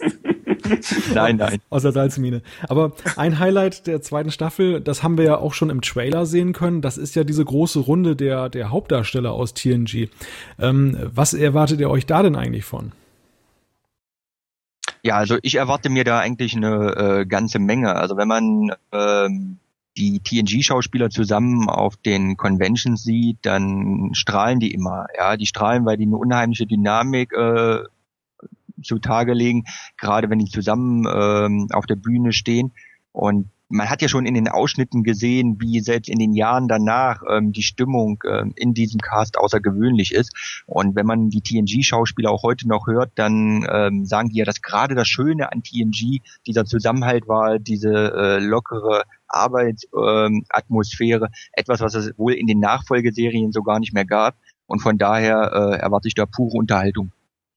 Ja, also der Erkenntnisgewinn sicherlich von solchen Veranstaltungen ist relativ gering, weil man hat die ganzen Stories ja schon gefühlte hundertmal äh, gehört, aber mir geht's da genauso wie Christian. Einfach ähm, ja dieses Familientreffen, das da immer wieder stattfindet, das hat schon was. Also ähm, ich war da ursprünglich sehr, sehr skeptisch. Ich bin lange, lange nicht auf irgendwelche Conventions gegangen, aber ähm, Next Generation Crew ist da schon was Besonderes und es ist sicherlich ein wirklich netter Bonus. Äh, ich wäre wohl schrecklich enttäuscht, wenn das, äh, das der Hauptbestandteil des Bonusmaterials wäre, weil dafür finde ich das dann doch wieder nicht aufschlussreich genug. Ja, ich denke aber auf jeden Fall auch, äh, das dürfte einfach irgendwie so, eine, so ein nettes Gimmick und eine nette Dreingabe sein. Ähm, wahrscheinlich werden die fürchterlich viel äh, irgendwie Witze machen und rumalbern. Möglicherweise versteht man einen Teil der Witze nicht, weil es sich auf irgendwas hinter den Kulissen bezieht oder so. Äh, aber ich denke, ja, einfach nett anzusehen. Auf welche Folge in der zweiten Staffel freut ihr euch denn am meisten? Kuhu. auf jeden Fall eine gute Wahl. Ansonsten müsste ich jetzt aber echt mal hier den Episodenguide rausgraben. Gute Vorbereitung wie immer. ja. Also auf das Kind schon mal gar nicht. Und die Kraft der Träume, die Folge brauchen wir jetzt nicht mehr. Die war ja eigentlich damals bei Sat 1 nur dafür da, dass man den explodierenden Kopf von Commander Remick in Rikers Erinnerung sehen konnte, äh, der damals in, ähm, äh, äh, ah, wie hieß sie? Nicht Prüfungen, sondern äh, die Verschwörung. Verschwörung. Genau, danke. Ähm, da wurde das ja rausgeschnitten damals bei der TV-Ausstrahlung. Und äh, weil das jetzt aber auf der Blu-ray drauf ist und auch ganz toll aussieht, äh, könnte man auf die Folge komplett verzichten. Also ich freue mich auf die erste richtige Klingon-Episode. Sieht man mal, von wem gehört Data ab. Und, ähm, und das ist dann sozusagen die Episode, wo Riker als Austauschoffizier ähm, auf ein klingonisches, äh, auf ein klingonisches Raumschiff kommt. Und ich war schon damals sehr beeindruckt ähm, von der Episode, auch wie düster die gehalten wurde. Und ja, darauf freue ich mich. Ich freue mich vor allem darauf, den Bart von Reika mal in HD zu sehen. Oh. da wird Christian wahrscheinlich gleich entgegnen, den gab es auf der Schnupper-Blu-ray schon. Okay, zugegeben. Der gute alte Ensign Babyface. Es ist ja jetzt schon einige Zeit vergangen, seitdem jetzt die erste Staffel auf Blu-ray er erschienen ist. Wie oft habt ihr denn jetzt die Staffel schon durchgeguckt mittlerweile? Oh weia, oh weia. Also bei äh, mir ist das ganz einfach. Ich habe sie noch nicht mal komplett gesehen. Also ja, ich glaube, ich habe jede Folge ähm, zweimal schon gesehen. Ich habe die erste Staffel einfach mal ähm, komplett ähm, angeschaut, ohne irgendwie ähm, mit einem Review-Gedanken daran zu gehen. Und dann sind wir nochmal für die Reviews rangegangen und ähm, ich müsste bald jede Folge zweimal gesehen haben, ja. Also ich bin ganz konventionell einmal durch, äh, habe mich dann hingesetzt und ein bisschen was runtergetippt. Ähm, und ich denke auch, ich werde noch ein bisschen Zeit stehen lassen, bevor ich es mir dann nochmal angucke, weil ähm, das, ich mag das vor allen Dingen bei der ersten Staffel, ist es immer schön, sich hm, versuchen, den Kopf frei zu machen und alles zu vergessen, was man über Next Generation, Deep Space Nine, Voyager weiß und so zu tun, als wäre man einer von diesen Fans der ersten Stunde, die jetzt nur drei Staffeln TOS im Rücken haben und da vier Kinofilme und keine blasse Ahnung haben, wie kommt da dieser Klingone auf die Brücke. Und dieses Gefühl, wenn das wieder da ist, wenn ich das Gefühl habe, ich kann mich davon wieder ein bisschen distanzieren, ich glaube, dann schmeiße ich es wieder rein und äh, habe dann nochmal dieses kindliche Gefühl, alles zum ersten Mal neu zu entdecken. Dann würde ich an dieser Stelle nach einer Stunde spannender Diskussion und vielen neuen Erkenntnissen einfach mal Danke sagen an Christopher Kurz vom Trackzone Network und Christian Hinze von Star Trek HD. Die Links zu den Seiten findet ihr dann auch auf unserer Trackcast Homepage. Schaut dort unbedingt mal vorbei. Wie gesagt, nochmal herzlichen Dank, dass ihr dabei wart. Ja, danke, dass wir dabei sein durften. Ja, vielen Dank für die Einladung. Auf jeden Fall hat Spaß gemacht. Ja, schön, dass ihr da wart. Es war wie immer eine Bereicherung, wenn wir Gäste haben. Bevor wir gleich wie gewohnt zu den Zuschriften kommen, die uns seit dem letzten Trackcast erreicht haben, möchte ich zunächst noch einen kleinen Aufruf starten. Der Trackcast, der hatte ja in den vergangenen zehn Folgen zahlreiche Gäste. Wir haben viele E-Mails, Tweets und Facebook-Kommentare bekommen. Bislang hatten wir aber noch keinen einzigen weiblichen Gast und auch keine Zuschrift von einer Hörerin obwohl wir bei Facebook durchaus ja auch einige weibliche Fans haben. Also, liebe Mädels, gibt es euch hinter den Lautsprechern eigentlich wirklich? Dann meldet euch. Wir möchten nämlich ganz gerne in einer der kommenden Folgen über die Frauenrollen in Star Trek sprechen und dafür suchen wir noch eine Co-Moderatorin, damit das nicht zur reinen Männersache wird und Thorsten wieder über die Hotties sinniert. Was ich dann natürlich auch tun werde. wenn ihr interessiert seid, schreibt einfach per E-Mail, bei Facebook oder bei Twitter. Die Adressen äh, findet ihr auf, auf trackcast.de und außerdem natürlich am Ende der Sendung werden wir sie auch nochmal nennen. Doch jetzt kommen wir zu dem Feedback, das uns auch wieder zahlreich erreicht hat und äh, wir schauen mal, was das Postfach so hergibt. Da wäre zunächst eine Zuschrift von Chris20, der hat uns auf trackcast.de geschrieben. Ähm, der hörte sich das augenscheinlich gerade an, als er das geschrieben hat und sagte gleich, und Malte, du musst The Dark Knight schauen. Der Joker wurde noch nie so gut gespielt. Heath Ledger hat in dem Bereich einen wahrscheinlich unerreichbaren Maßstab gesetzt. ja. Es ist glücklicherweise die einzige Batman-Zuschrift, glaube ich, geblieben. Stimmt. Aber ich, ich gelobe trotzdem, ich werde mir irgendwann den Film mal anschauen. Lohnt sich auf jeden Fall. Ich habe übrigens noch eine Batman-Zuschrift, aber dazu kommen wir später. Äh, dann hätte ich erstmal eine Zuschrift auch über unsere Homepage von Gen22. Eure, eure Jahresangaben stimmen nicht so ganz. Der Babylon 5 Pilotfilm ist nahezu zeitgleich mit dem DS9-Start ausgestrahlt worden. DS9 Januar 93, Babylon 5 Februar 93. Die erste tatsächliche Staffel von Babylon 5 lief dann erst ein Jahr später, aber die grundlegenden Konzepte waren ganz offensichtlich schon 93 ausgearbeitet. Ich kann mir ehrlich gesagt schon vorstellen, dass die Verantwortlichen ein paar Ideen von Joe Straczynski geborgt haben, als dieser sein Babylon 5 Konzept bei Paramount vorstellte. Auch wenn die Grundidee einer Raumstation wahrscheinlich so naheliegend war, dass sie schon vorher feststand. Jo, dazu muss ich dann tatsächlich sagen, Asche auf mein oder unser Haupt. Der Babylon 5 Pilotfilm wurde tatsächlich schon 93 ausgestrahlt. Ähm, letztes Mal, als wir das Thema hatten, ähm, da hatte ich dann so ein bisschen nebenher in der Internet Movie Database gestöbert und hatte da erstmal nur den, äh, den Ausstrahlungsstart der eigentlichen Serie Babylon 5 gefunden. Ähm, insofern waren wir da mit den Jahresangaben ein wenig falsch. Ich glaube aber nicht, dass sich an meiner oder unserer Aussage da jetzt so viel ändert. Äh, bezogen halt darauf, wie stark DS9 und Babylon 5 sich gegenseitig beeinflusst haben oder insbesondere wie stark Babylon 5 DS9 beeinflusst hat. Aber auf jeden Fall, danke für die Zuschrift. Ich habe auch eine äh, Zuschrift aus Facebook. Nerd20 schreibt unter anderem wieder einen super Podcast. Erstmal herzlichen Dank auch an alle, die uns loben. Ähm, das motiviert uns immer sehr. Ähm, dann schreibt äh, Nerd20 aber noch was anderes. Etwas Klugscheißern ergänzen muss ich aber noch. Ein Crossover bzw. Auftauchen einer Figur aus den anderen Serien habt ihr vergessen. Der Holodoktor von Voyager ist in seiner menschlichsten Gestalt in Person des Ingenieurs bei DS9 auch mal aufgetaucht. War eine recht amüsante Episode. Ja, auch hier wieder, sorry, ähm, als ich mir nachher den Podcast nochmal angehört habe, ist es mir auch eingefallen. Äh, Dr. Louis Zimmerman, der Ingenieur, hat tatsächlich einen Auftritt und es war sogar die Folge Dr. Begiers Geheimnis. Also eine sehr wichtige Folge äh, bei DS9. Danke auf jeden Fall für die Zuschrift. Ähm, haben wir in der Folge vergessen, aber hiermit sei es noch einmal gesagt. Dann kommen wir zu Konstantin, der hat uns auf Facebook geschrieben. Konstantin hat uns, glaube ich, in allen zehn Sendungen geschrieben, wenn ich das richtig sehe. er sagt, super Episode, ich habe eine Anmerkung. Die erste Staffel Babylon 5 startete parallel zum zweiten Teil der zweiten DS9 Staffel und Babylon 5 endete schon ein Jahr früher als Deep Space Nine.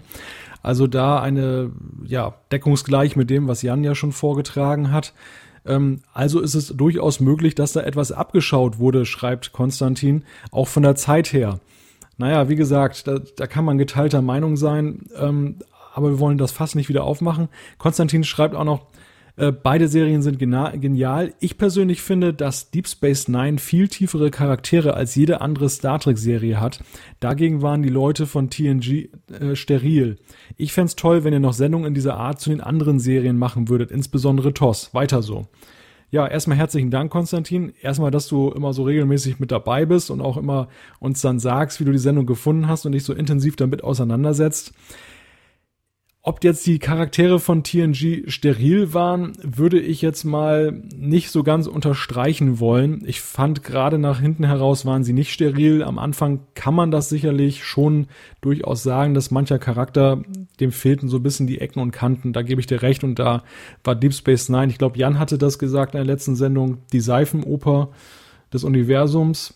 Ich habe das nur zitiert. Ich sehe das nicht so, aber so wurde die Serie häufig genannt. Ähm, was die Frage angeht, ob wir das zu anderen Serien machen würden, das kann ich, denke ich, bejahen. Es bietet sich ja wahrscheinlich an, dass wir uns jetzt bevorzugt mal Enterprise widmen, da ja schon bald die Blu-rays kommen. Ähm, TOS, naja, da muss ich persönlich noch passen. Da habe ich große Wissensdefizite. Wie seht ihr das, Jan und Thorsten? Ja, ich leider auch.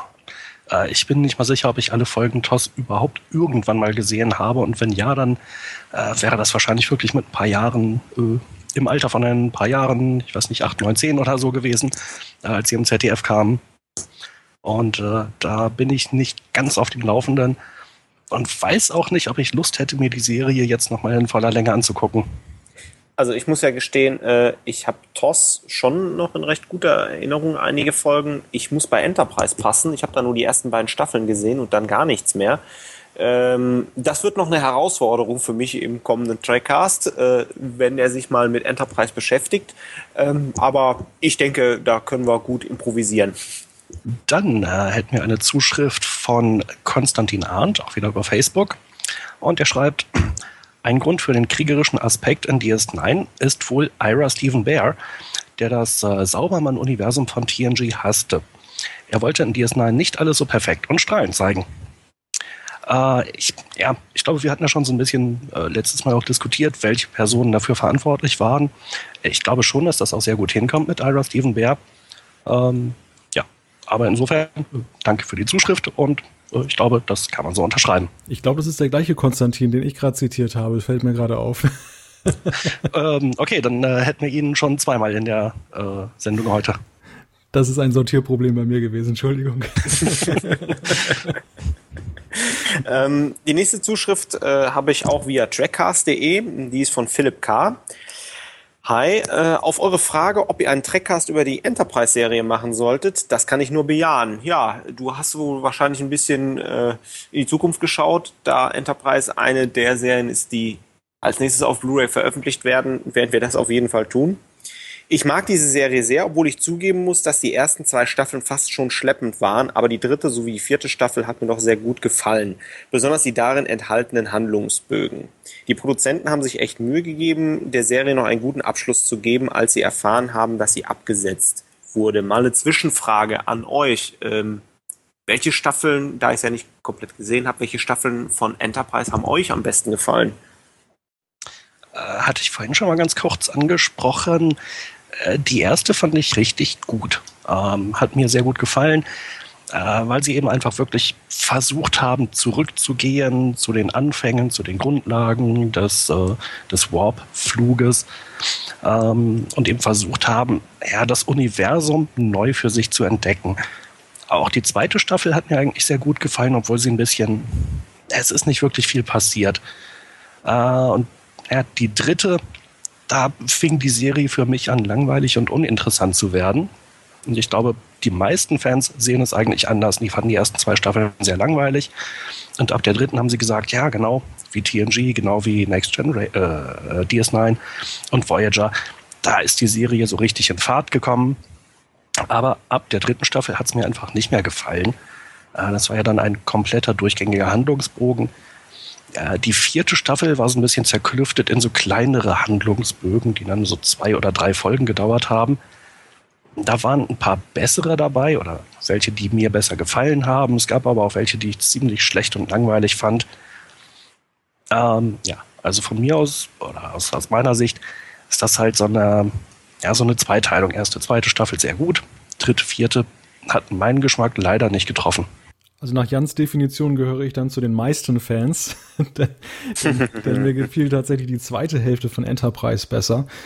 Ähm, ich fand es damals relativ schade, dass die Serie dann eingestellt wurde nach der vierten Staffel, weil ich hatte so das Gefühl, wie Jan das gerade schon beschrieben hat, was ja augenscheinlich auch mehreren Fans so gegangen ist, dass ähm, die Serie hob so langsam ab und man hätte durchaus gern noch eine fünfte Staffel davon gesehen, aber die blieb einem dann ja leider, ja, ich möchte nicht sagen erspart, nein. Verwehrt. Ver verwehrt, genau, das ist das richtige Wort. ähm, der Philipp schreibt noch weiter hier. Ähm, Warum die Serie so schlecht angelaufen ist, liegt, glaube ich, daran, dass die Zuschauer eher die Anfänge der Föderation erfahren wollten, mehr auf die Hintergründe. Warum haben Vulkanier spitze Ohren? Wie kam es dazu, dass Klingonen so kriegerisch sind? Etc. Naja, jetzt zitiere ich einfach nur mal den Christopher von eben. Ja, man wunderte sich schon, warum auf einmal ein Klingone auf der Brücke steht. Ähm, ich glaube, ein paar Sachen mussten wir bei Enterprise einfach ganz am Anfang als gegeben hinnehmen, was ich aber ganz spannend fand. Habt ihr denn noch weitere Zuschriften?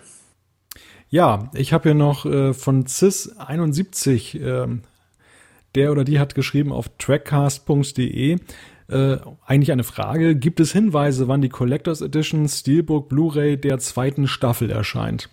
Das passt ja ganz gut zu unserer heutigen Folge. Ehrlich gesagt, da gibt es noch keine Erkenntnisse. Also ich habe da noch nichts gesehen. Ähm, ich gehe mal davon aus, allerdings, da wir kurz vor dem Weihnachtsgeschäft stehen, dass man die möglicherweise doch sehr zeitnah dann noch vor dem 24. Dezember herausbringen wird, weil anderenfalls würde man ja sich dann doch das Geschäft verhageln. Zumindest, wenn sie dann danach kommt, sehr rasch danach, damit eben dann auch einige Geschenke eingelöst werden können, oder? Hier kann ich vielleicht weiterhelfen. Äh, ich habe mich ausnahmsweise mal auf die Sendung vorbereitet. äh, Amazon, Premiere. Amazon.de listet äh, für den deutschsprachigen Raum die, äh, ähm, die ganz, das ganz normale Steelbook am 6.12.2012. Die Collectors Edition ist noch nicht irgendwie terminiert. In den USA ist wenigstens das Steelbook auch für den 4.12. Äh, gelistet. Äh, aber gibt es einen Unterschied zwischen Steelbook und Collectors Edition? Eigentlich nicht. Also Steelbook und Collectors Edition ist ja eins. Das, das Steelbook ist ja gerade das Besondere an der Collectors Edition. Ich dachte auch. Dann äh, streicht bitte äh, meine, ich habe mich auf die Sendung vorbereitet. Alles klar, dann können wir das mit der Premiere nächstes Mal wiederbringen. Gut, äh, dann hätten wir noch eine Zuschrift äh, über iTunes von Gul Gerrit. Er schreibt, als begeisterter Star Trek-Fan habe ich mit eben solcher Begeisterung diesen Podcast entdeckt. Äh, geleitet wird er von drei netten, durchaus Star Trek gebildeten Herren. Ich setze jetzt mal in Klammern äh, die meiste Zeit. die in ihrer Art einfach so locker und sympathisch moderieren, dass beim Hören die Minuten nur so dahin fliegen. Kann ich jedem Star Trek-Fan ab TNG nur empfehlen. Es lohnt sich. Ja, dafür vielen Dank. Dankeschön. Ja, dem kann ich mich nur anschließen. So, und dann nochmal die angekündigte Batman-Zuschrift. Rockford schreibt bei iTunes, bester Batman-Podcast, den ich kenne. ja, ja. Spaß beiseite. Als TNG-Kind der ersten ZDF-Ausstrahlung liebe ich dieses Schwelgen in Erinnerungen. Schön, dass ihr dieses Nostalgiegefühl zurückbringt. Vielen Dank dafür. Und großes Kompliment für die bisherigen Themenauswahl. Und er fasst dann nochmal zusammen. Interviews mit den deutschen Sprechern, Star Trek Requisiten, Raumschiff Eberswalde. Und ich gehöre ebenfalls zu den Hörern, die sich noch mehr Besprechungen zu den einzelnen Episoden wünschen, bevorzugt TNG und DS9. Gerne auch mal über die eure Meinung nach schlechtesten Episoden so etwas zu hören, macht sicherlich auch Spaß. Also erstmal ganz, ganz vielen Dank für dein tolles Feedback, Rockford. Ähm, ich finde die Idee gar nicht mal schlecht, wobei ich glaube, Zuhörer äh, haben auch manchmal gern, wenn wir Folgen ähm, verreißen. Wir haben das ja mal getan mit die schwarze Seele. Ähm, da kann ich mich noch dran erinnern, es war spaßig, äh, die Folge so ein bisschen niederzumachen. Ich sage nur schwarzer Müllsack. ähm, nichtsdestotrotz finde ich die Idee ganz gut. Ähm, wir können das Thema mal aufgreifen für einen unserer nächsten Podcasts und sagen, so macht jeder mal ein Best of Three und ein Worst of Three. Sprich, was waren die besten, die schlechtesten Episoden und dann mal so ein bisschen erzählen. Finde ich eine ganz interessante Sache.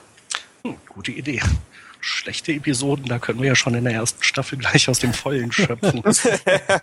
Auch bei der zweiten gibt es da sicherlich noch so ein paar Kandidaten. Und ich hatte schon manchmal Angst, dass wir hier zu kritisch rüberkommen im Trackcast. Ich hätte ganz gerne noch auch ein paar Anmerkungen äh, losgeworden. Ähm, zum einen, das brennt mir schon seit ewigen Zeiten unter den Nägeln und weil wir heute Jubiläumssendung haben, das ist ja der zehnte Trackcast, möchte ich es einmal sagen. Danke an Mr. Data, nicht an den Mr. Data aus TNG, sondern den im offiziellen oder im Forum der, des offiziellen Star Trek Fanclubs denn äh, der macht da immer Werbung für uns, äh, eigentlich schon seit Episode 1 und ich glaube, das hat auch den einen oder anderen dann dazu gebracht, dann auch eben bei uns reinzuhören und ja, besser geht's eigentlich gar nicht. Also vielen Dank nochmal dafür. Das ist echt eine großartige Unterstützung, vor allem eben seit der ersten Folge an. Das zweite, was ich anmerken möchte, ist, wir sind, wie ihr vielleicht gesehen habt, auf unserer Homepage für den European Podcast Award nominiert. Das ist für uns eine große Auszeichnung, denn uns gibt es ja nun erst seit einem knappen Jahr. Und äh, ja, ihr könnt uns da unterstützen, denn der Preis, der wird irgendwann im nächsten Jahr vergeben, ich glaube Anfang nächsten Jahres. Und äh, dafür können Stimmen abgegeben werden. Das heißt, wenn ihr den Trackcast mögt, dann seid ihr herzlich eingeladen, uns eine Stimme abzugeben. Dort, äh, der, der Link ist bei uns auf der Homepage zu finden. Und äh, ja, allein die Nominierung ist für uns eigentlich schon Auszeichnung genug, aber wer weiß, was die Zukunft bringt. Ja, schauen wir mal. Ja, damit kommen wir jetzt noch zu einem dritten Teil dieser Sendung, womit wir auf dem besten Wege sind, dann auch den sieben-Stunden-Podcast jetzt endlich mal hinzukriegen. Und dieser dritte Teil, das betrifft unser kleines Jubiläum. Wir feiern heute zehn Jahre Trackcast. Nein, Spaß beiseite. Es sind, es sind erst zehn Folgen auf die wir allerdings verdammt stolz sind. Stolz deshalb, weil wir so viel Zuspruch bekommen haben und ja auch weiterhin von euch bekommen. Ihr habt es gerade gehört da in der Feedback-Ecke. Die ist ja nun seit Episode zwei, muss man ja sagen. Davor habt ihr uns ja nicht gekannt.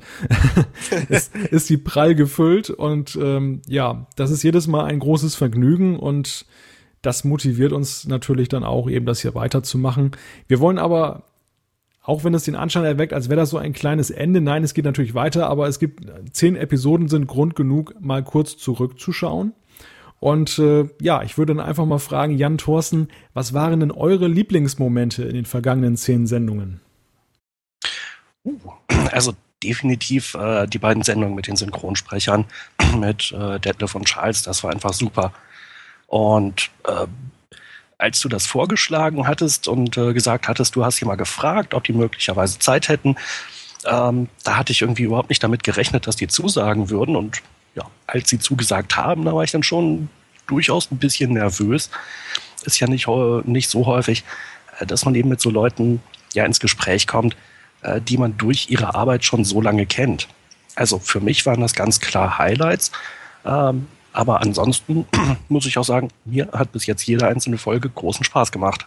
Ähm, ich muss sagen, neben den äh, Synchronsprecherfolgen, die echt klasse waren, wo ich auch teilweise am Anfang echt ein bisschen nervös war, als ich dann wirklich nur die Stimme gehört habe, ähm, haben mir der achte Trackcast äh, sehr gut gefallen, indem wir uns mal ganz genau die erste Staffel von ähm, TNG auf Blu-ray angeguckt haben. Ich finde es eine sehr äh, dynamische und runde Sendung. Aber auch als wir mit Christian, der heute noch mal im Podcast war, äh, unseren äh, Gast hatten, äh, der aus der Welt der Track-Props äh, für mich so viele Neuigkeiten gebracht hat, was mir vorher, vorher gar nicht klar war und da so einen ganz neuen Aspekt äh, reingebracht hat. Nichtsdestotrotz muss ich natürlich auch mal Malte etwas lobend hervortun, der immer die Sendung sehr gut organisiert und ähm, ja, das Ganze auch hauptsächlich so in unserer Außenkommunikation äh, betreut. Ähm, wir sind bei Facebook ja auch äh, ab und zu aktiv und äh, das haben wir großenteils äh, Malte zu verdanken. Ja, auf jeden Fall. Dafür ein ganz herzliches Dankeschön. Ja, ich kann den Dank nur zurückgeben, denn ohne euch beide wäre der Trackcast ja ein, ein Solo-Gastspiel. Dann wird das schwierig mit den sieben Stunden. Wahrscheinlich, richtig. denn ich muss ja auch hin und wieder mal Luft holen. Oder das Mikro aufsammeln. Oder so, ja, auch das. Auf alle Fälle, ich werde zwar nicht gefragt, aber wenn ihr mich fragt, was meine Lieblingsmomente in dieser. Malte, was sind, was sind eigentlich deine Lieblingsmomente in den bisherigen zehn, äh, neun bis jetzt zehn Ausgaben Trackcast gewesen? Welche überraschende Frage, Jan. Vielen Dank. Nein, im Prinzip kann ich mich euch beiden anschließen, was die Episoden mit den Synchronsprechern angeht, aber auch was Thorsten gerade sagte. Eigentlich war jede Folge bislang ein, ein Highlight. Ich möchte auch da besonders nochmal die englischsprachige Folge mit Larry Nemeczek nennen. Die fand ich eigentlich auch hochspannend. Okay, sprachlich von meiner Seite vielleicht jetzt nicht so ganz so brillant, aber Larry war einfach ein hochinteressanter Gesprächspartner und das war dann eben auch mal etwas ganz anderes, so einen Podcast in Englisch zu machen. Ähm, ja, also wie gesagt, jede, jede Folge hat mir bislang gut gefallen, die heutige glaube ich auch, auch wenn ich sie jetzt noch nicht in Endschnitt gehört habe, aber was wir jetzt gehört haben. Und weil ich mich nicht entscheiden kann, habe ich gedacht, ach, schneide ich doch mal ein paar schöne Momente zusammen, die hier im Schnittkeller hin und wieder mal runtergefallen sind. Und, äh, es wurde schon angedroht. ich bin gespannt. Es ist ein sechsminütiger Beitrag geworden. oh je. Den ich euch, äh, lieber Jan und Thorsten, und auch euch, lieben Hörer, nicht vorenthalten möchte. viel, viel Vergnügen. Oh, ich bin gespannt.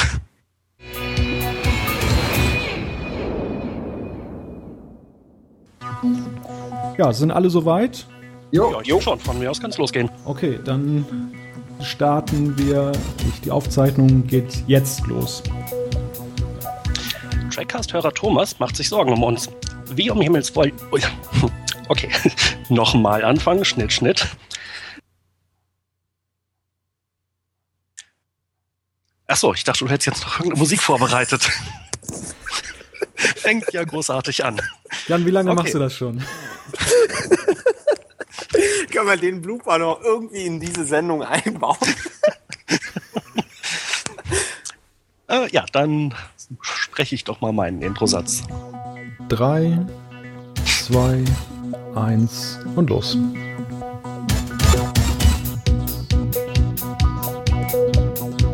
Ich glaube, Thorsten hat das Los nicht gehört. Thorsten, los geht's. Achso, ich habe nichts gehört. Deswegen, jetzt haben wir schon wieder was für die Jubiläumsfolge. Fängt wie immer gut an. Ja, sehr schön.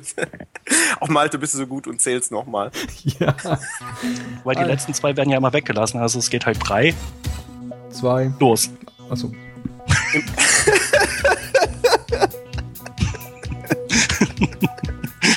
oh, sorry, aber es ist echt, hier ist eine Amateurgruppe am Werk. Jetzt muss ich nochmal auslachen, sonst ist das echt blöd.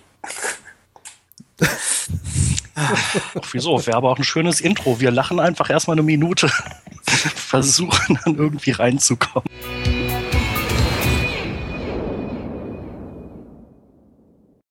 Aktuell läuft die siebte und letzte Staffel des Star Trek. Nochmal ein oder andere Getränk bekommen möchte, was sonst nicht auf der Karte steht. Mal schauen, ich äh, lasse mir da was einfallen. Thorsten, Schon. du wolltest ja eher bei der dritten Staffel einsteigen. Ähm, hast du denn deine Meinung geändert?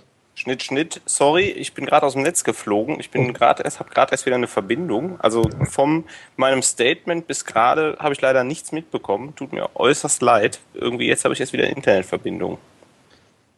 Das zum ersten Mal jetzt passiert, eine kleine Premiere. Ja. Und das Timing war perfekt, weil nämlich keine Frage an dich gerichtet war. Okay, herzlichen Dank. Einen kurzen Moment bitte. Mein Mikrofon ist ja gerade abgestürzt. Ich muss das mal eben unter Geräuschen hochmachen. Liebe Technik. So. Bitte weitere Fragen. Du hattest ja eben schon äh, gesagt, dass sich teilweise auch durch äh, den Beruf oder so Kontakte ergeben. Aber das ist ja echt eine ziemlich beeindruckende Liste, äh, die man auch bei dir auf der Webseite oder bei euch auf der Webseite sehen kann. Ja, wäre schön, wenn ich jetzt noch eine Frage hätte. Gut, ich muss mal kurz mein Mikrofon richten. Heute ist der große Mikrofonabsturzabend hier. Das habe ich noch nie erlebt, so was. Irgendwie ist mein Mikrofon ständig. Ja, heute allgemein eine kleinere Pannensendung. Ja, ich sitze hier schon fast unterm Tisch, um zu moderieren. Das ist etwas misslich. Kann das sein, dass Thorsten vorhin am Anfang der Sendung für eine halbe Minute offline war? Länger als eine halbe Minute. Ah ja. Der eine oder andere hatte es ja schon gemerkt. Wir hatten Letz-, den letzten Trackcast schon etwas vorab aufgezeichnet, um uns eine kleine Sommerpause zu gönnen. Die haben wir auch genutzt, denn wir sind jetzt wieder da und haben die erste Staffel von Star Trek The Next Generation auf Blu-ray geguckt, um sie in dieser Folge mit euch, ja, nochmal von vorn.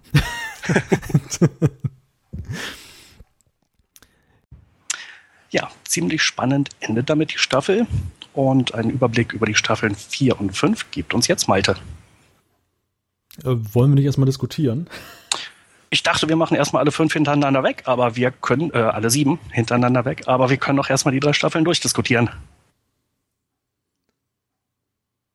Also zu diskutieren gäbe es auf jeden Fall mehr als genug, denn ich habe ja wirklich auch nur so versucht, die wesentlichen Handlungsstränge anzusprechen.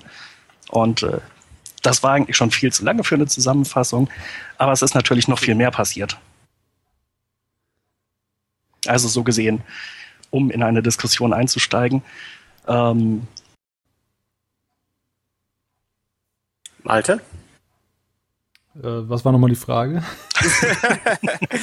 ähm, wie findest du Gul Dukat als Antagonisten zu äh, Cisco? Auch, ähm, Jan hat es ja schon ins Spiel gebracht, auch ähm, mit dem karmalen Auflagen sozusagen als Gegenpart des Abgesandten und äh, mit dem Korrupieren von Kai Win, die ja so an sich schon Gegenspieler von Cisco war, jetzt aber auch noch komplett vernebelt ist, weil Dukat mit ihr in die Kiste gehüpft ist. Ähm, Raumstation Alpha Base, das ist ja diese Geschichte, da erzählte uns ja unser, unser Gast, äh, dass, ähm, wie hieß er jetzt eigentlich nochmal? Benjamin. Ja. Ja, ich wollte es gerade sagen. Hallo? da schneiden wir hinterher raus. Nein, das bleibt drin. Ich finde auch, wenn Malte sowas unterläuft, dann bleibt das jetzt drin.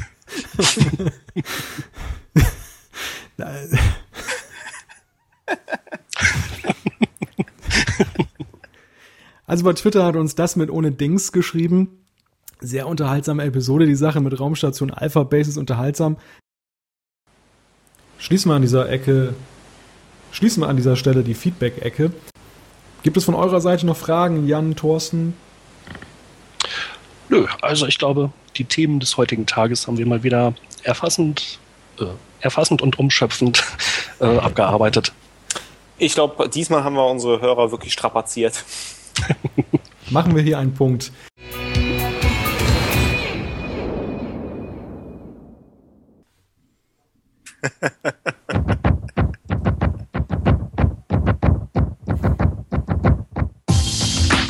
Ups. Das war nicht vorgesehen.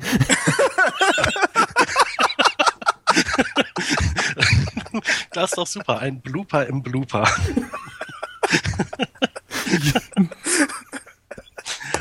Und dabei dachte ich gerade noch, wir haben allein heute ja schon wieder drei oder vier Stellen oder wahrscheinlich noch ein paar mehr, die man dann in der Ausgabe 20 auch verarbeiten kann. Ja, ich hoffe, euch haben die kleinen Momente gefallen. Durchaus. Auch da können wir dann irgendwann noch ein Highlight, äh, eine, eine persönliche Highlight-Liste zusammenstellen. Ja, eine sehr schöne Zusammenstellung auf jeden Fall. Also ich, ich, ich hänge immer noch so ein bisschen an die meisten Sachen, konnte ich mich gar nicht mehr erinnern. Klar, die Sache, als, als ich meine Verbindung verloren habe, aber äh, da war ja doch noch der, der, das ein oder andere Schmankerl war noch dabei. Sehr schön. Das war aber auch wirklich so ein perfektes Timing gewesen, denn du warst genau in dem Moment wieder da, wo äh, ich glaube, dein Teil der Moderation anstand oder so. Nein, als man mir eine Frage gestellt hat und ich fragte, habe ich was verpasst? Nö, nö, ist nichts Besonderes passiert. Wurde auch keine Frage gestellt oder so. Ähm, okay, also das war jetzt wieder an die Hörer. Ich hoffe, die sind noch da und haben nicht gedacht, oh mein Gott, was für eine Stümpertruppe.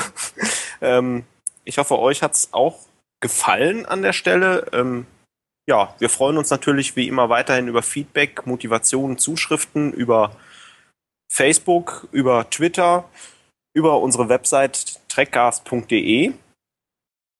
Ähm, ja, wir haben noch Material, denke ich mal, für die nächsten kommenden Sendungen. Die Blu-ray-Veröffentlichung ist ja auch noch nicht vorbei. Habt ihr noch was auf dem Herzen? Von meiner Seite nicht. Wunschlos glücklich. Genau. Dann auf jeden Fall auch von meiner Seite wie immer herzlichen Dank fürs Zuhören. Ja, dann war das der zehnte Trackcast. Hoffen wir auf die nächsten zehn, damit wir auch bei Folge 20 wieder Bloopers vom Stapel laufen lassen können. Wenn ihr uns schreiben möchtet, dann schickt uns eine E-Mail an post.trackcast.de, klickt auf den Gefällt mir-Button bei Facebook oder folgt uns auf Twitter. Alle Infos zur Sendung gibt es regelmäßig auch auf www.trackcast.de. Dort findet ihr auch einige News. Und wir freuen uns, wenn ihr euch beim nächsten Mal wieder einklingt hier. Bis dahin, macht es gut. Tschüss. Tschüss. Tschüss.